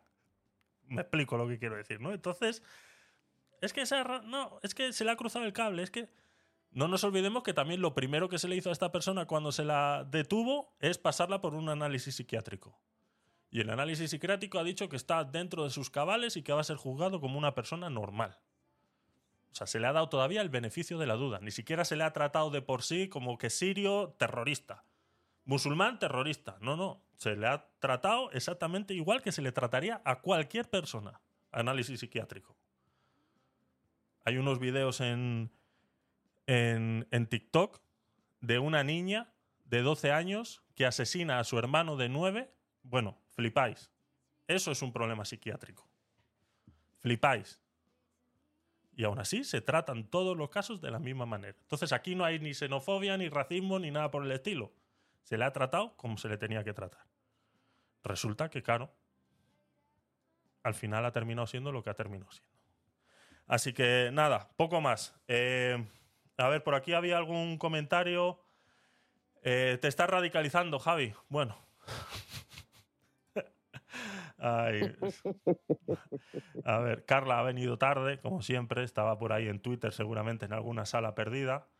Eh, y no nos trae noticias, no nos nada. trae noticias No, de no, no, Estados no, no. Unidos. No, y es que luego quiere cobrar. Luego me escribe por privado y dice, Javi, ¿cuándo me vas a pagar? ¿Cuándo me vas este a no pagar? es suspensión de empleo y sueldo. este Yo es que no lo de No, No, lo entiendo, no, no. lo entiendo, de verdad. Eh, Mabel, gracias por estar ahí. Eh, me alegra mucho de que hayas eh, entendido mis palabras. Gracias por poner yo tampoco ahí en el chat cuando estábamos eh, discutiendo eso. Yo creo, intento ser lo más... yo no me considero ninguna persona radical, simplemente me considero una persona lógica que ha estudiado sobre el tema y que intento explicarme de la mejor manera posible. No soy el mayor, mejor comunicador de la historia, pero yo creo que siempre logro ir con muchos pies de plomo cuando hablamos con estos temas. Intento siempre marcar los puntos. Lo que pasa que hay que llegar al principio de la conversación para poder entender todo, ¿no? Entonces, eh, gracias también a Joana por, estar ahí y, y- no dejarme de, psicópata, ¿sabes? O sea, porque es, lo que a veces eh, parezco, ¿no? Eh, es, lo que tiene sacar las cosas de contexto. ¿Qué más había por aquí? Mm, eh, sí, mucho poliquiteo. Sí, bueno. Pues lo dicho. Eh, me chocan sus pensamientos mágicos pendejos que nos tienen en el, mundo de cabeza. Yo es que los, el mundo de arcoiris y unicornios eh, me da mucha rabia. Me da mucha rabia porque es que no tiene ninguna fundamentación. O sea, no tiene ninguna fundamentación. Un día, en un mensaje, eh, bueno, creo que es un comentario de, YouTube en uno de los vídeos, no sé de qué estábamos hablando también, que, algo relacionado con esto seguramente o, algún otro tema así bastante eh, eh, escamoso. que digo, pues que eso, ¿no? Que hay mucha gente que piensa en arcoíris y unicornios y me contestan en un, en un mensaje de, de YouTube me dice, es que yo prefiero ese extremo al tuyo. Bueno, pues cada uno es feliz como puede, ¿no? Mi abuelo decía, cada uno es Pues feliz como puede y otros hasta se masturban. Entonces, pues ¿Ves? nada. O sea, ya está. O sea, es lo que hay. Pues listo, pues ya está. Esa es tu opinión, esta es la mía, pues ya está. Eso es lo que hay. Así que eh, poco más, poco más, chicos. Muchas gracias por, por pasaros. Eh, nos vemos el domingo. Vamos a ver unos vídeos, porque tengo un tema que me gustaría ver si podemos desarrollar. Eh, vayan con su carne molida a otro lado. Yo, mira, yo soy judío. Yo tendría que comer, eh, según mi religión, yo tendría que comer kosher. Y yo podría exigir al Estado ahora mismo que me siento, eh, ¿cómo, ¿cómo sería? Me siento discriminado porque no puedo ejercer mi religión como a mí me gustaría. O pudiera ir ahora a mi trabajo y decirle, me siento discriminado porque yo no puedo llevar mi kipot cuando estoy trabajando. O sea, eh, ¿me explico? O sea, podría, pero no lo hago, porque sé que no consigo nada con eso. No consigo nada con eso. Si yo quiero comer comida kosher, pues me tengo que ir a mi tienda y comer mi comida kosher. ¿Qué es lo que pasa? Que en comparación, que en comparación a los judíos con los musulmanes, si yo me quiero comprar un kilo de carne kosher, me cuesta 25 kilos, ve- 25 euros el kilo. En cambio, te vas a una tienda halal y está igual que en el Mercadona. Entonces, han tenido todo ese beneficio y todo eso y, aún así no, se, no llegan a integrarse. Es imposible. Yo quisiera muchas veces, he contado muchas veces la historia de, de cuando trabajaba en, en- en los Comprooro. Yo trabajé eh, de encargado de cuatro tiendas de Comprooro en Alcobendas. No sé, Joana, si me has escuchado esta historia alguna vez. Sí. Vale. Pues yo hubo una. eh, cuando yo trabajaba ahí, yo llevaba mi kipot puesto. Y a mí me llegaron a tirar piedras en la tienda. Lo que pasa es que, claro, en una tienda de compro oro, pues tenemos un cristal blindado que te protege. Pero a mí me tiraron piedras. ¿Por qué? Pues porque los hay, los hay, que son así. Pero yo llego a entender que de repente que yo lleve kipot o que esté diciendo constantemente que yo soy judío, haya mucha gente que no le, no le importa. Y eso a mí me genera algún beneficio estar diciendo que yo soy judío o que me gustaría llevar kipot. Ninguno. Por eso me lo escucháis alguna vez, pues cuando hablamos de este tema y poco lo demás. Mucha gente en mi entorno ni siquiera sabe o se han enterado hace poco porque o, o me han escuchado aquí o vuelvo y repito. Pero la gran mayoría de la gente no sabe, yo no necesito. Entonces, eso es integración. Y yo aún así respeto mi religión e intento ejercer mi religión dentro de mis posibilidades. Y yo entiendo que mis posibilidades muchas veces no me permiten hacer muchas cosas. Pero ese es el punto. Yo hablo eso con un rabino y un rabino me dice, tranquilo Javier, tú haz lo que puedas hacer. Y ya está. Un musulmán va donde el imán y le dice que no puede comer halal y automáticamente estás, o sea, me explico. O sea, estás acabado. O sea, no puedes. No, no tienen ese punto de, de entendimiento. Entonces, eso es a lo que voy cuando hablo de esas cosas. Eso es, ¿qué es integración para? Bueno, pero bueno, no me quiero. Estábamos despidiéndonos ya, cojones. Joana, de verdad, que es que. Que te enrollas más que una persiana, tío, de verdad. Vuelve, Joder, vuelve, y vuelve y vuelve, de verdad que sí, de verdad que sí. Te parece a uno que yo me sé, de verdad. Es que- No, pero a Rafa le he callado y no ha vuelto a hablar. Ya has visto que es fácil. O sea, es, es ir adiestrándolo, nada más. Hay que ir adiestrándolo. Poco a poco, poco a poco nos vamos entendiendo y ya está. Qué lástima. Ha soltado una lágrima y todo. Ay, pobrecito. Pero ahora pone lo del PSOE y nos echamos todos a reír. Exactamente. Pon bota peso de Rafa. Ay, Dios mío. Pues lo dicho, chicos, muchas gracias. El domingo, eh, lo que estaba diciendo antes de enredarme otra vez. Eh, vamos a ver en el aguacate sin hueso un tema que me gustaría desarrollar en el Marte, que es el fenómeno Nayib Bukele, ¿vale? Eh, me han pasado unos vídeos de una pareja joven que está dando la vuelta al mundo y están, hasta hace cuatro días, estaban en El Salvador.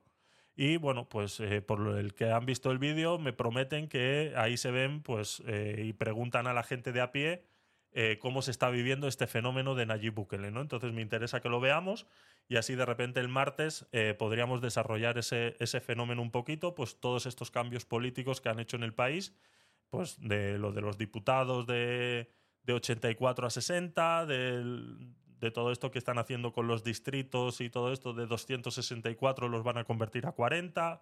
Entonces, todo ese tema político que están haciendo ahora mismo en El Salvador con el fenómeno de Nayib, pues me gustaría hablarlo el martes en el Podcast Night. En todo caso, el domingo eh, vemos esos, esos vídeos y, Sí, y- Apúntate, Javi. Yo en algún momento, yo no sé cómo ha llegado este hombre al poder. Ajá. No sé cómo fue, esa duda la tengo. ¿Cuál? Y, y me interesa mucho este fenómeno, Nayib Bukele.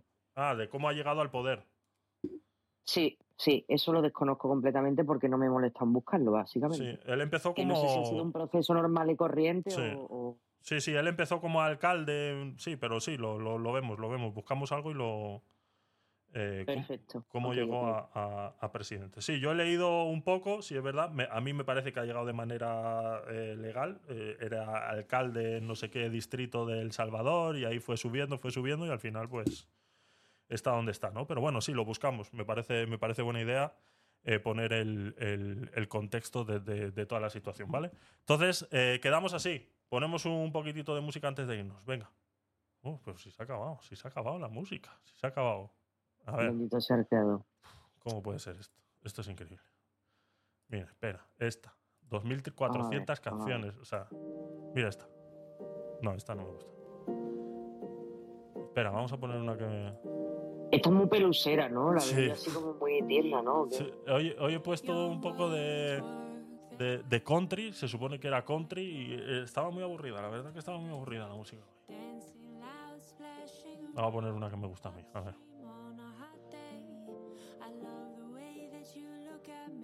Eh, esta. Venga, vámonos con esta. Oye, Es verdad, esto te gusta a ti mucho. ha sido el gran amor. Chacha. Si fuego, si fuego, adiós, me voy para La Habana. Ah, si fuego, si fuego, adiós. Porque me da la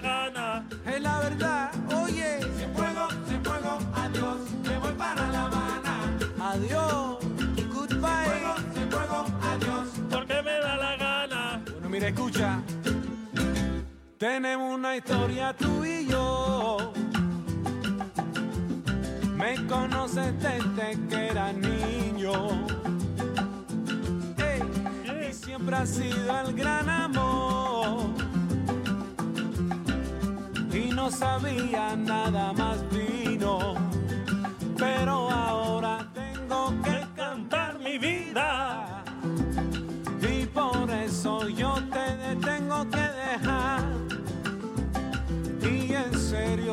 he buscado otra salida. Porque yo quiero ir a La Habana a bailar. Eso yo quiero. Me voy, ¿El qué? me voy, ¿Cómo? me voy, oye. Si fuego, si fuego, adiós. Me voy para La Habana. Eh, ¡Vámonos! Si fuego, si fuego, adiós. Porque